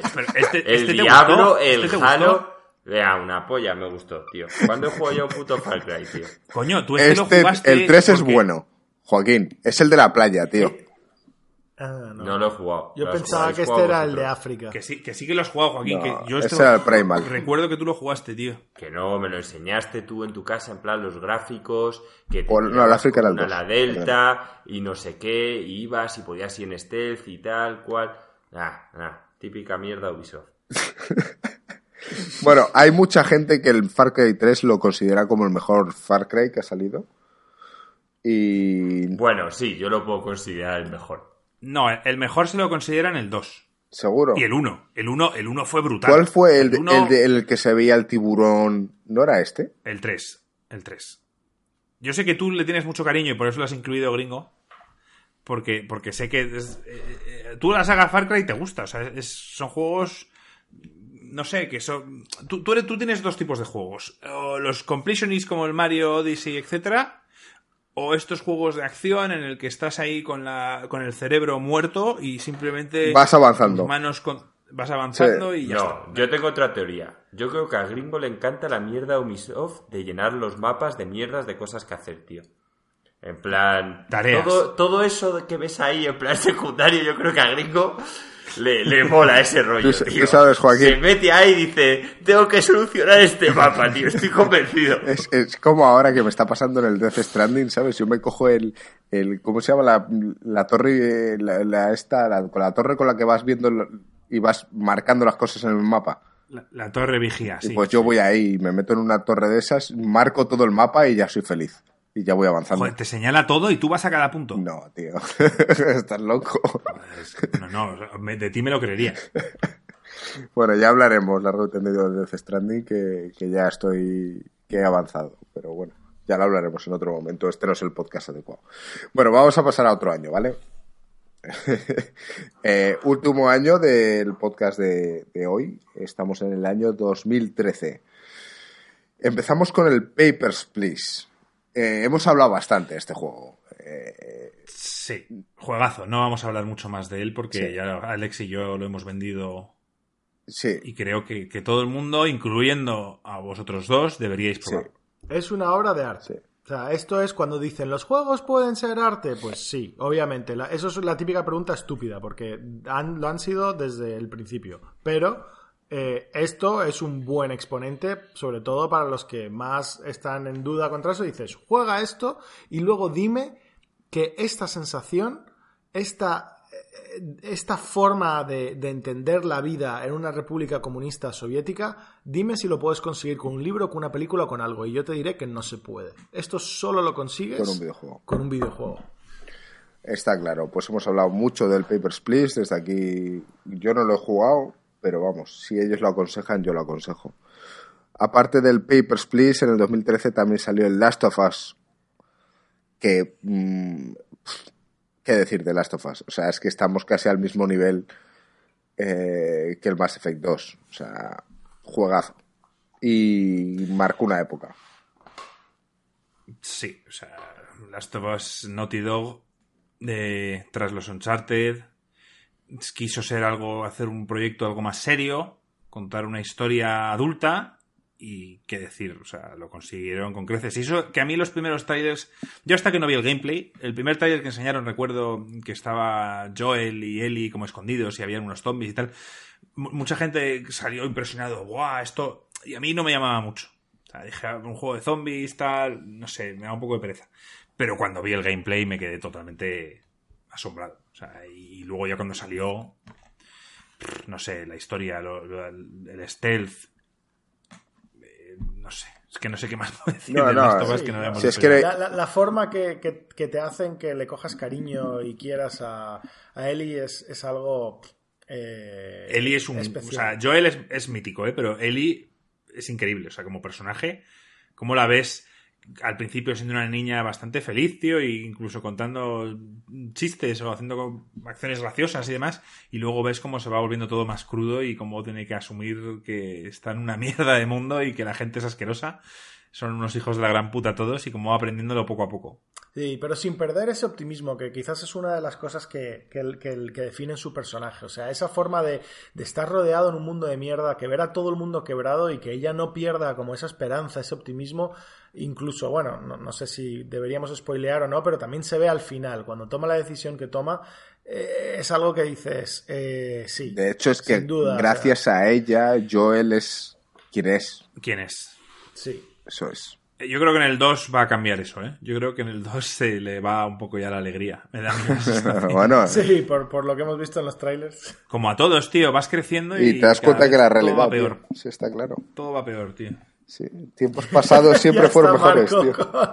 Con, la teoría de, que, de que lo, antiguo es lo mejor. Sí, tío. es que tiempos pasados siempre cada año, mejores. Cada año que pasa, tío, EA y Ubisoft consiguen más poder, tío. Las cosas solo pueden ir a peor. Y Disney. y Disney. ¿Qué tal con Origin, Joaquín? Eh, ya lo he desinstalado, tío. Es lo único bueno que tiene que los juegos estén en Origin es que los finales de los juegos tienen un plus. O sea, yo me acabé el Star Wars y es el uninstall a Origin. O sea, es.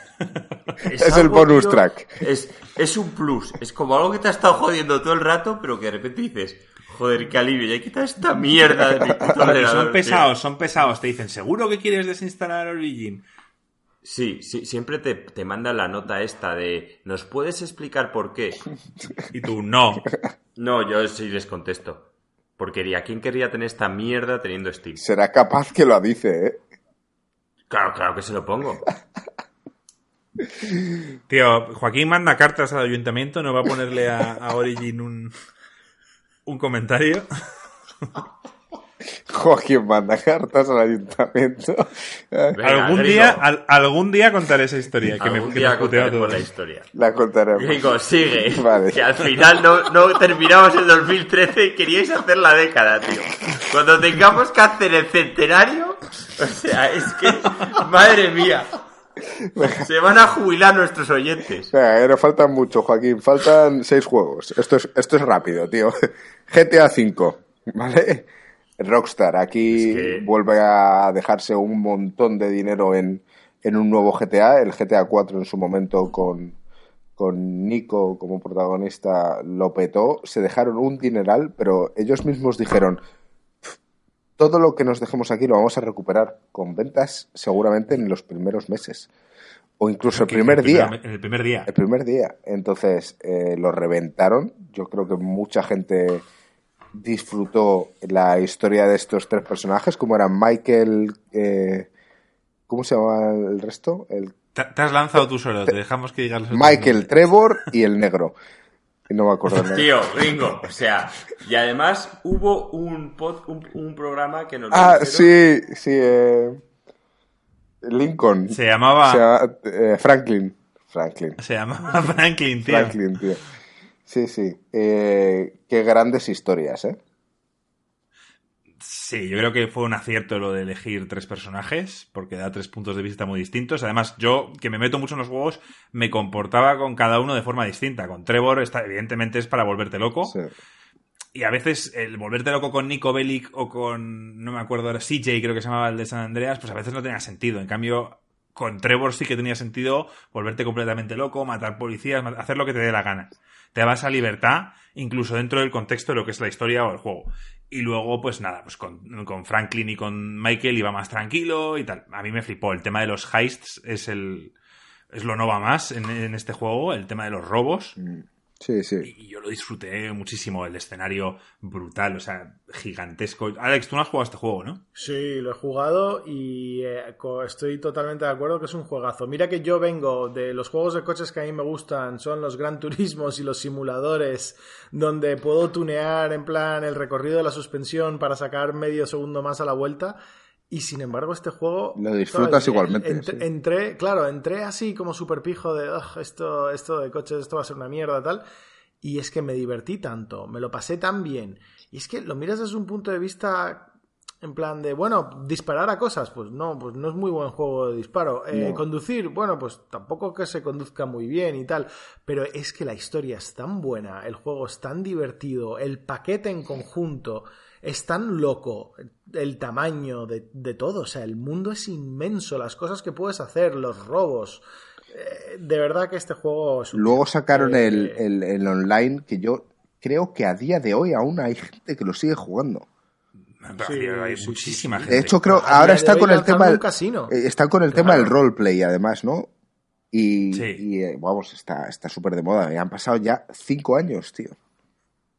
Pero si es que este juego sigue en el top de ventas. Joder, increíble, tío.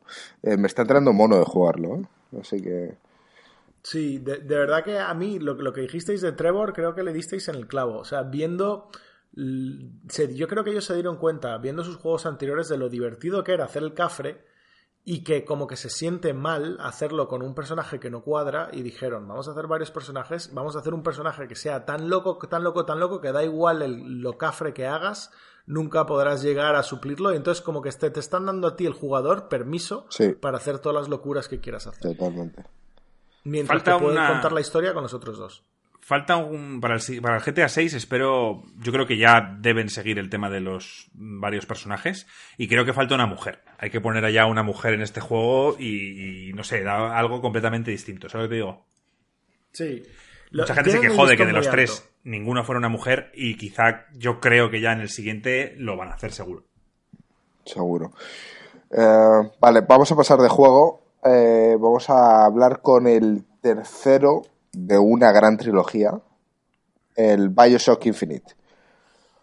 Eh, ¿Qué decir de este juego? La historia sorprende.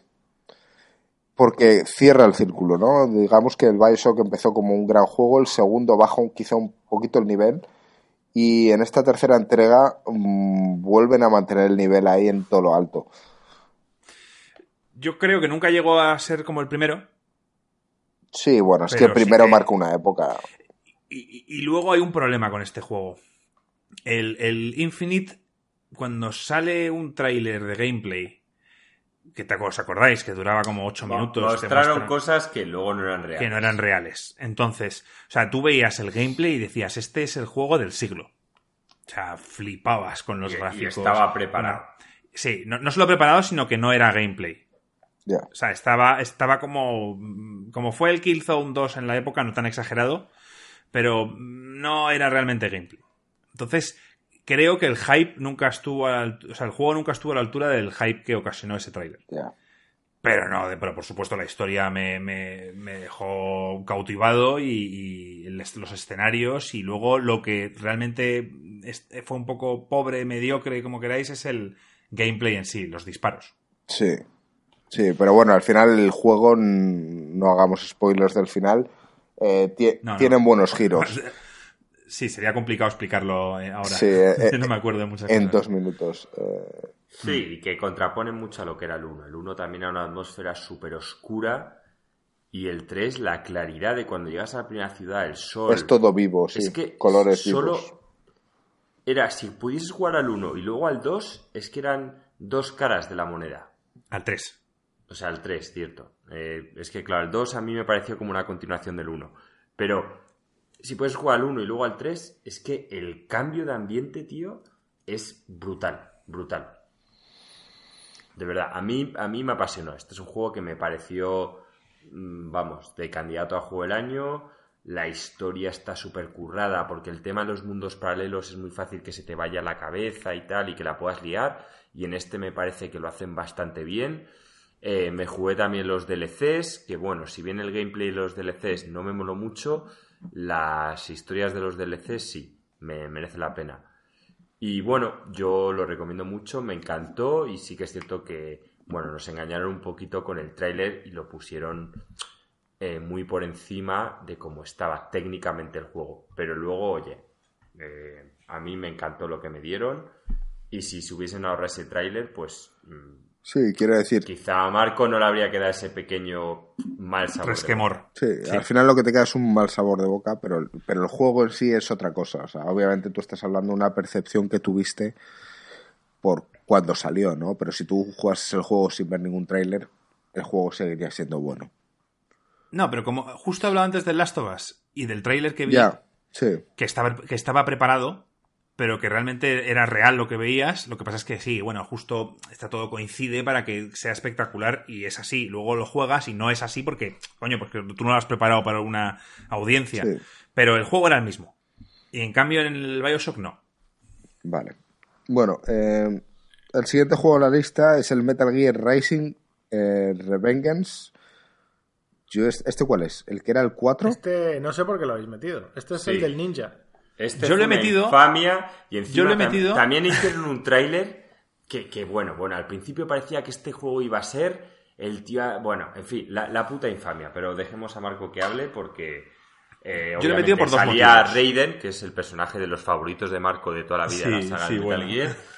Y si le ponen, Marco compra. Eso es compra segura. Yo lo he metido porque lo hizo Platinum Games. Y aunque Joaquín diga que no, como juego de acción, era brutal para mí.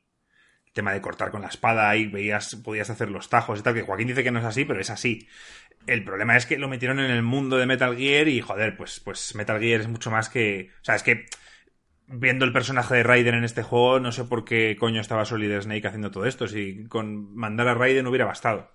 Entonces lo metí, porque fue una controversia muy grande el hecho de que sacaran un juego así, que no lo hiciera Kojima, que fuera en el mundo de Metal Gear, etcétera, pero Platinum Games, que son conocidos por hacer juegos impresionantes de acción, por no enumerar algunos, el Bayonetta, el Bayonetta 2, el Nier Automata, el Astral Chain, o sea, son gente que sabe lo que hace y creo que aquí, pues bueno, pues fue un juego de acción muy divertido. Yo me lo pasé muy bien, pero no me gustó el contexto de que fuera dentro del mundo de Metal Gear.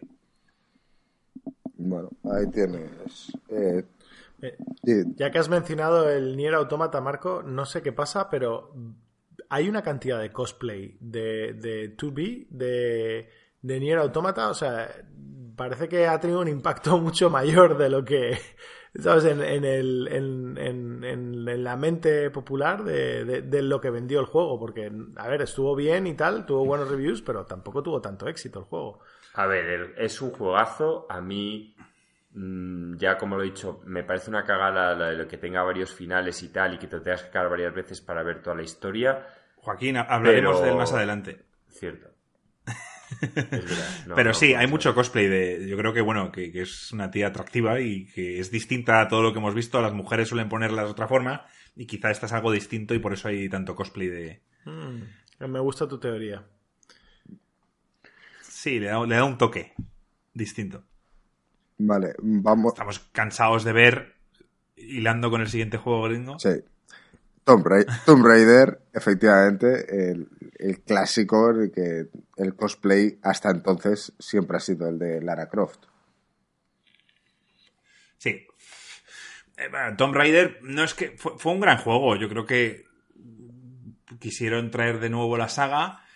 Hubo muchísimos intentos, no me sé ni los nombres, Tomb Raider, mil historias, Dark, no sé qué, o sea, y eran juegos mediocres, tirando a malos y creo que este fue el primero que, intentando emular un poco lo que hacían los Uncharted, creo que dio en el clavo en muchos aspectos, sobre todo en el gameplay, no tanto en el contexto del personaje, porque Joaquín y yo siempre decíamos que la tía se sentía mal por matar un ciervo, pero luego aniquilaba a, cientos de soldados sin, ningún tipo de... de es que veías, además los, los mataba brutalmente. Sí, sí, le metía la pica en el ojete mientras le reventaba los sesos, o sea, eran muertes, de, parecía la hija de Kratos. Pero fue un juego, fue un, fue un juego sólido y que yo creo que tras tres entregas ya nos ha cansado un poquito, pero el primero nos dejó gratamente sorprendidos. Marco, a mí me sorprende que, tú estés sorprendido por esto, porque yo a ti te veo tranquilamente reventándole la cabeza a alguien, pero teniendo mucho cuidado en pisar un animal. es, cierto, pero siempre lo, yo siempre que estoy en un juego, que juego algo, intento meterme en el contexto del personaje, como he dicho antes con Trevor. Y simplemente en este, pues no tenía sentido. La tía, eh, ves que le clava la flecha al ciervo y ves que se acerca y le pide perdón y tal, y llorando y no sé qué, y luego pues es una máquina de matar como Terminator. sí, sí. Joder. Bueno, oye, queremos cerrar el año 2013 con dos últimas referencias. Eh, hablamos del Outlast y de, The Stanley Parable. Eh, Outlast creo que es un juego que hay mucha gente que lo ha empezado y ha sido incapaz de terminárselo. Yo mm, soy de esos que aún no me he atrevido a jugarlo. Y referencia al Stanley Parable, decir que para mí es otra maravilla de juego, a pesar de ser un juego bastante sencillito. Eh, no sé si lo habéis jugado. al Outlast no he jugado. Eh, ¿Cómo es? El Outlast es típico juego de miedo ¿vale? como si fuese la peli de Rec, donde además vas con una cámara de vídeo que te vas quedando sin pilas, entonces hay momentos en los que mm, al no tener cámara no ves en la oscuridad, oyes ruidos, o sea, es un juego en el que lo pasas mal. Yo lo he jugado, yo lo he jugado. Eh, Joaquín sería incapaz de jugar ese juego también. Sí, yo lo empecé a jugar y cuando vi el rollo lo quité. O sea, odio los juegos donde continuamente no te puedes enfrentar a, los peligros. Entonces, tienes que huir es continuo, porque básicamente solo tienes tu cámara, te metes ahí en un psiquiátrico en el que ha habido una serie de asesinatos y va rollo periodista a ver qué ha pasado ahí Y, vamos, yo no haría eso en la vida real ni por todo el oro de Escocia. yo, lo jugué, creo que exactamente hasta donde lo juego Joaquín. Que es, entras al principio, entras en psiquiátrico, vas con tu cámara. Encima yo, como digo, me meto en el papel. Me hubiera encantado que hubiera un botón de rec, de verdad que estuvieras grabando y que luego vieras tus clips o que fuera como, como periodista. Y hay un momento en el que llegas a un sitio donde hay unos bichos raros y, lo que dice Joaquín. Te Hasta atacan, tienes que estar escondiéndote, eh, no puedes hacer nada y, a mí eso tampoco es que me suele gustar. Si en un juego bueno como el Resident Evil 7 me lo meten en un momento puntual, lo soporto. Pero si el juego entero es así, como fue otro de la Amnesia, que salió antes de 2010, por eso no lo hemos nombrado, pero un gran juego de terror que igual que estás indefenso ante mil peligros y, la sensación es evidentemente terrorífica. había que hacer una referencia a algún juego de terror que no habíamos mencionado ninguno en estos cuatro años y yo creo que este es un gran ejemplo. Y el, otro, el otro juego que hemos mencionado es el Stanley Parable, que bueno, es un juego bastante cortito también, pero que, que da de qué pensar, ¿no? Eh, Muy creativo. Este juego lo jugué y la verdad que te, da, no sé, es muy sorprendente, la verdad. Es un juego así cortito, divertido y la verdad que sobre todo creativo, es lo que yo, le, yo, lo que yo diría. Sí. A mí me encantó. Es un experimento más que otra cosa. Sí. Sí, sí, sí. Y bueno, pues si no lo hemos contado, eh, básicamente es un, personaje que se despierta en su oficina y el narrador te va guiando en plan Stanley fue por la puerta derecha y hay dos puertas y tú vas por la izquierda y el narrador empieza a decirte ah no fue por la izquierda te ha dicho que o luego empieza a decir pero no te he dicho que fueras por la derecha y al final es un juego muy corto pero con mil finales y la, la gracia está en descubrirlos todos. Eso es eso es bueno, y con esto cerramos los primeros cuatro años de esta década. Digamos, recordemos que el año 2019 no lo vamos a, mencionar porque eh, hablaremos de él de aquí a final de año. Eh, largo y tendido después de los Game Awards, después cuando elijamos nosotros el juego de 2019. Así que si queréis, ya volveréis. Y la semana que viene, o a lo mejor la siguiente versión, o sea, el resto de la década sale antes de la semana que viene, pero, pero bueno, eh, será en el siguiente podcast, sin lugar a dudas, porque a pesar de que Joaquín tiene unas ganas horribles de intentar terminar este hoy, eh, tendríamos otras dos horas de grabación y yo creo que, que si lo hago me mata. Yo creía que si lo haces yo me despido y continúas con Marco, eso es todo. ¿Qué ibas a decir, Marco? Que, cuando he visto que llevábamos dos juegos, llevábamos mm, cinco minutos, he dicho, ah, esto va rápido. Y luego ya, pues lo que pasa siempre, que, nos venimos arriba. Que nos enrollamos. Yo, yo os vi con mucha fe, con mucha fe de que fuésemos a hacer la década. El primer año lo hicimos en 28 minutos y después de terminar el segundo año llevamos una hora. Y lo peor de todo es que el juego que más hemos hablado seguramente sea el Mario Galaxy 2. bueno, oye chicos, pues nada, que ha sido todo un placer estar con vosotros. Eh, si queréis escuchar la segunda parte es el siguiente podcast, así que eh, nos vemos en el siguiente podcast. Un abrazo a todos. Un abrazo, chao. Un abrazo chicos. Chao.